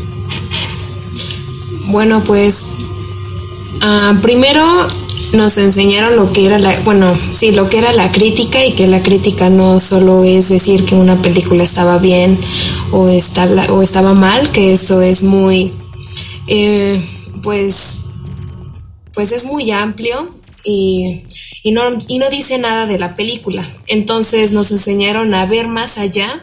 Bueno, yo aprendí a ver cosas que, no, que antes no veía de una película como pues no sé, lo era la escenografía o la fotografía o la música, y yo solo veía pues la historia. Bueno, justo como dice Nairam, eh, el taller de crítica de cine abrió como tu perspectiva hacia una película. Entonces, bueno, igual sí llegué a ver cine comercial, pero también me gusta como cine no tan comercial, como Underground y todas esas que salen en la cineteca, que es muy, son muy buenas. este, entonces, este, justo te da como más poder de decir como, ok, me gustó esto, la trama se basa en esto, entonces, o sea, te da como más alcance para poder describir una película justo con la crítica. Eh, rápidamente, en, en pocas, en pocas palabras, cada quien, ¿por qué convocaría a los nuevos, eh, a los de nuevo ingreso de los SHs que entraran a los talleres de los que vienen hablando? Y empezamos eh, precisamente por Nadia. Ok, ¿por qué entrar al taller de coro de idiomas? Bueno, pues creo que la razón principal sería para conocer diferentes culturas, porque no solo nos enfocamos como solo en cantar y aprender canciones en otro idioma, sino que en el contexto de esa canción, este, para qué se utiliza esa canción. Eh, eh, esto sería como uno de nuestros puntos que está en nuestro programa para que aprendan los chicos los de nuevo ingreso, que es la multiculturalidad. Entonces, esa sería una de las principales razones y otra es también para que aprendan a tener confianza en ellos mismos al momento de interpretar una pieza musical, ya sea en solista o con todo el ensamble. El chiste es que se suelten, que tengan confianza. Y no, no sé si esté por allí esta Ana Sofía para que nos diga muy brevemente ¿por qué la experiencia de embajadores de la cultura?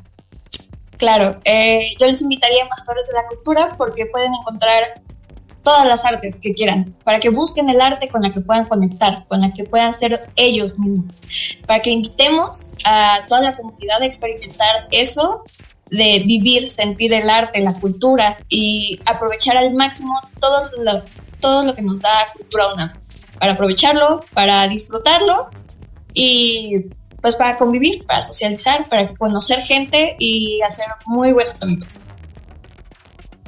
Claro que sí. Y ya por último, ¿por qué no solo ver cine, sino interesarnos por la crítica de cine? Eh, César Humberto Valle y. No, no es cierto, perdón. No. Este, Anairam y Andrea Paola. De hecho, ahorita vamos a volver a preguntarle Ah, a César Humberto. Pero Anairam Gallegos y Andrea Paola, ¿por qué? ¿Por qué interesarse en la crítica de cine? Bueno, creo que la crítica de cine te ayuda a ver, como lo decíamos, más allá de una película y te ayuda a tener un amplio vocabulario. Ante, o sea, por ejemplo, las películas yo aprendí muchísimo sobre varios, este, varias tomas, varios directores y si te gusta el cine, puedes meterte a este taller que te va a ayudar muchísimo en lo que te quieras dedicar, ya sea como director o guionista, que es mi caso. Entonces, está muy padre el taller, es muy dinámico y aparte el profesor es una joya, entonces se lo recomiendo muchísimo. Anairam, ¿por qué recomiendas crítica de cine? Eh, pues porque no solo es ver películas o, o no solo es enten- o no solo es este pues sí entender lo que es el cine, sino también va más allá. Eh, sería fijarte en esos pequeños detalles, aprender eh, a relacionarte con las palabras y, y pues sí, sería, sería eso, aprender a... Ay, eh, Aprender a sensibilizarnos a través del, del cine y saber, no, no tenerle miedo a la crítica, ni a recibirla, ni a transmitirla, porque pues, es un ejercicio que a todos nos enriquece.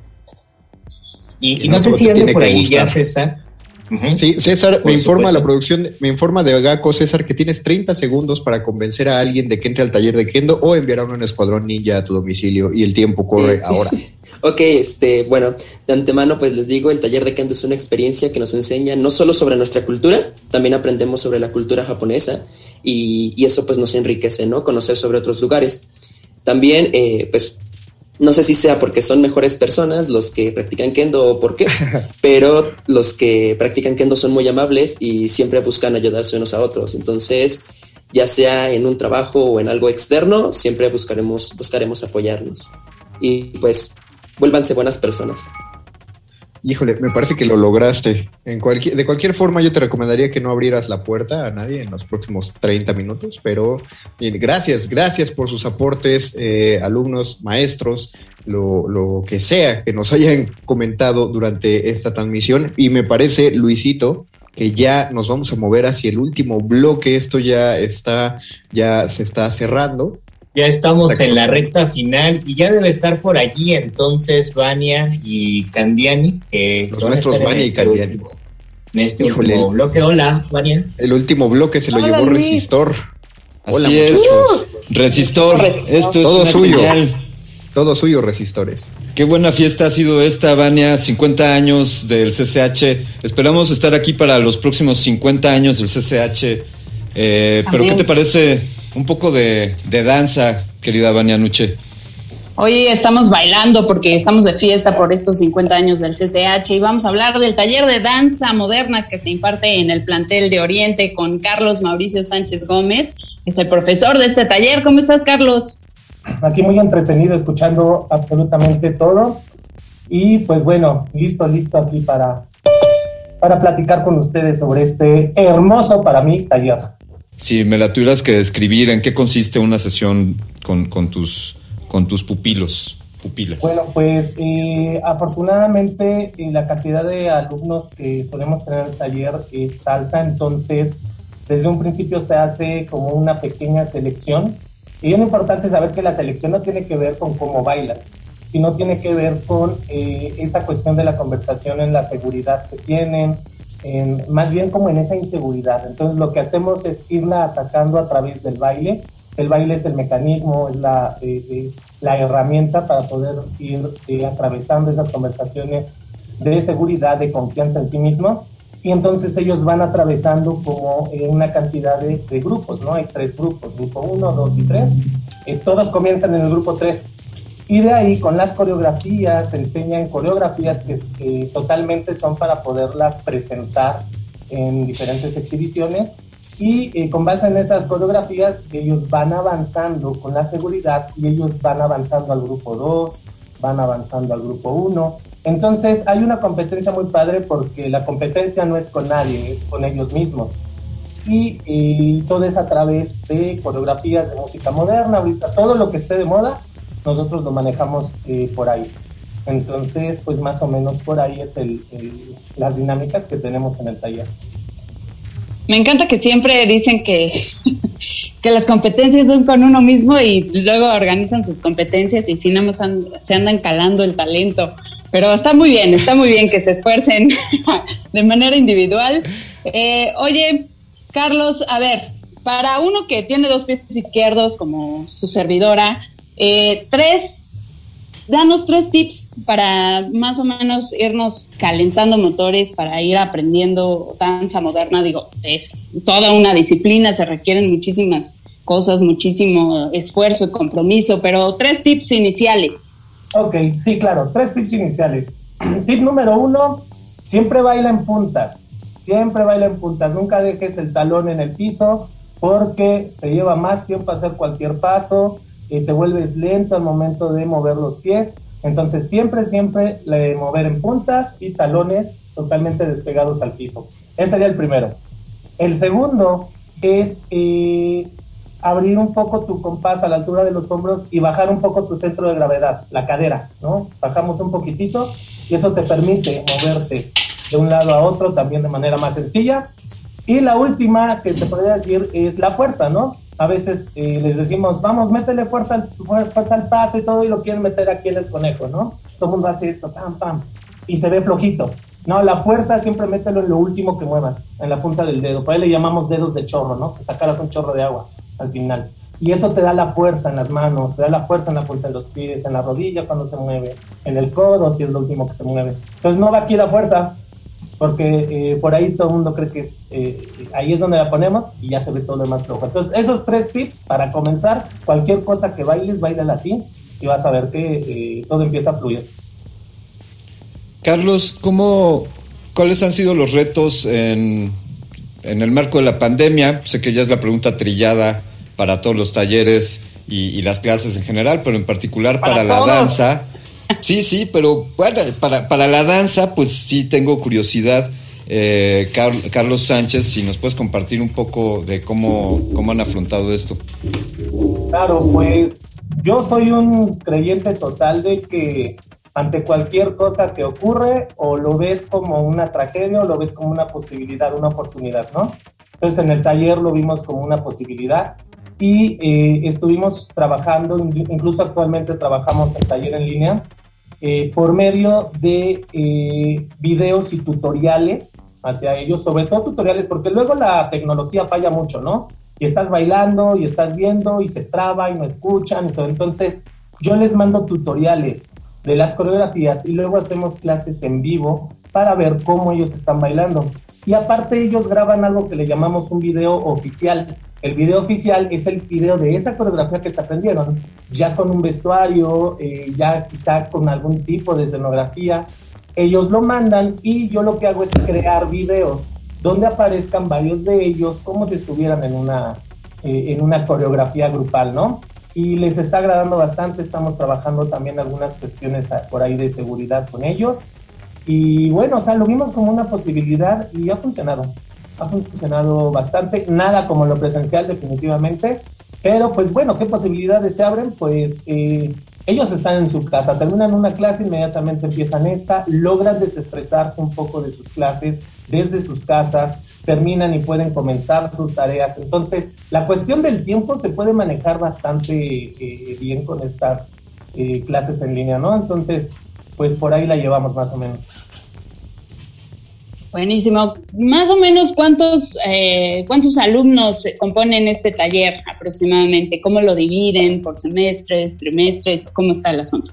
Claro, eh, normalmente yo manejo dos horarios, eh, lunes y miércoles, martes y jueves, y depende el semestre, pero el promedio que manejamos por cada grupo es de 60 alumnos, o sea, 120 total por semestre y ya cada semestre o se vuelven a anotar los mismos o llegan nuevos, entonces puede ir subiendo un poquito, bajando un poquito el número y eh, pues ya son dos horarios los que se dividen y todos ven lo mismo, todos ven absolutamente lo mismo y dentro de esos horarios se dividen en los grupos 1, 2 y 3 dependiendo las eh, conversaciones sobre todo de seguridad que vayan atravesando ellos.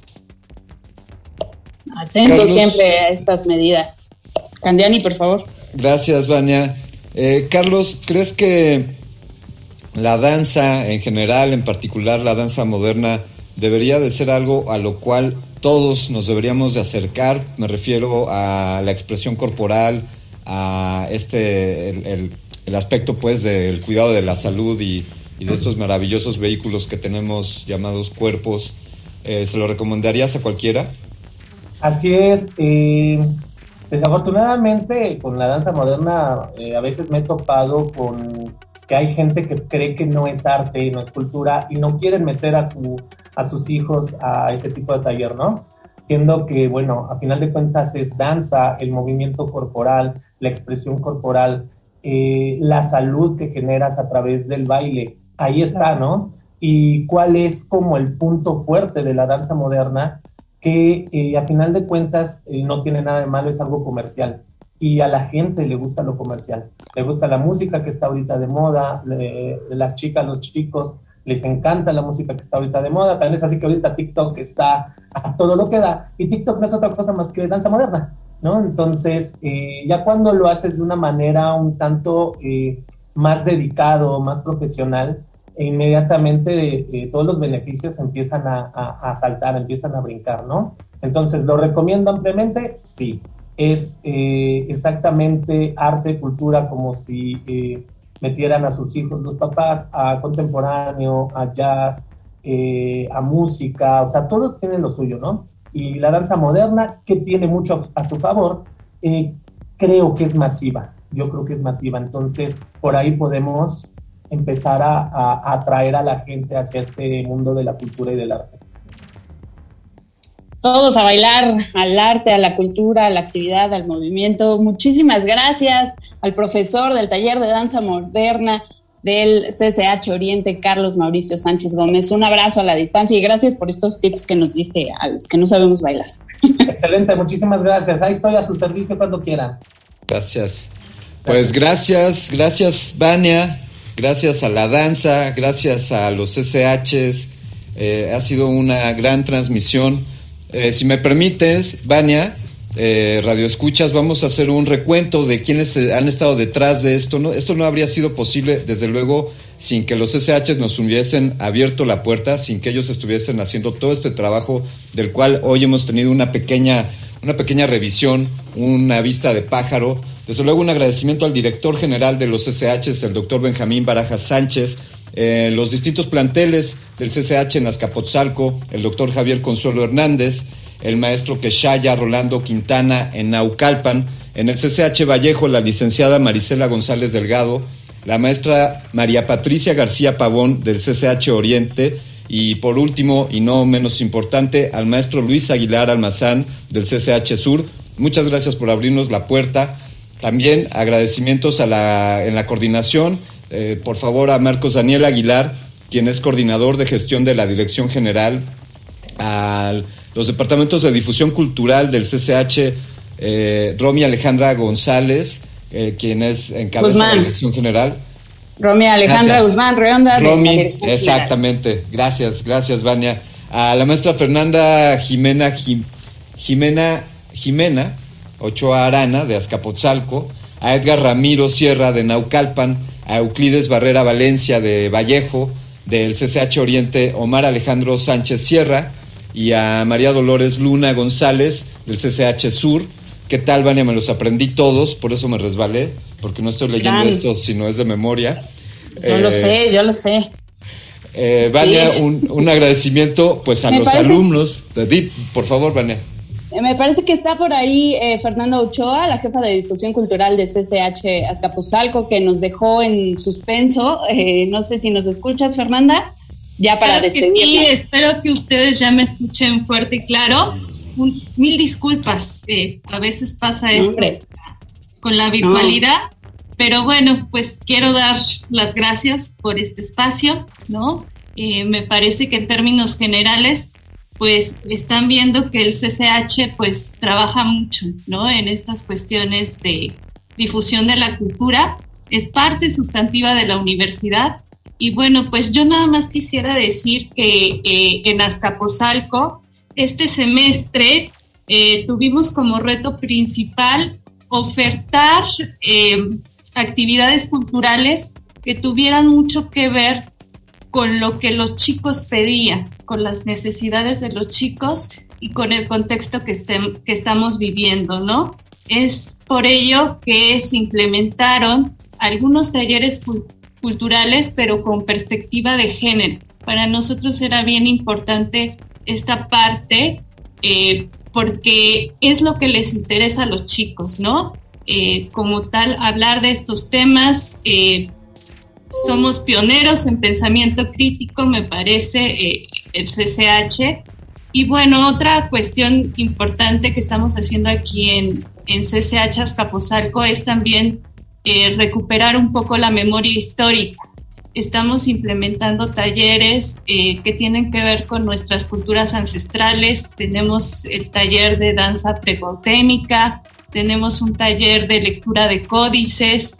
Entonces, pues los chicos han estado, eh, digamos, respondiendo muy bien. Tenemos un taller de herbolaria padrísimo. no esperábamos tanta respuesta de los chicos y son más de 100 chicos en, el taller de herbolaria. Y bueno, pues no sé qué otra cosa quieran saber. Muchísimas gracias por el... encantan todas las actividades todas las actividades que realizan en el CCH, en Azcapotzalco, por supuesto, con Fernanda Ochoa, aquí la jefa de difusión, contándonos un poquito de lo que hacen en este plantel. Gracias, Fernanda, qué bueno que pudiste integrarte eh, en, a cerrar con broche de oro esta transmisión de los 50 años del CCH. Muchísimas gracias, por supuesto, a todos los ya mencionados, a todos los que participaron, Alberto Candiani, por supuesto, a todos los conductores, al Charro, a Bere Camacho, a Eduardo Luis, a Mario Conde, a Mónica Sorrosa, a Luis Flores, a Mauricio Orduña y a Héctor Castañeda y a Diego Ibáñez en la producción también. Muchísimas gracias. Yo soy Vania Nuche. Esto fue nuestra celebración de Voces en el Campus en el 50 aniversario de Colegio de Ciencias y Humanidades. Gracias a todos y hasta la próxima.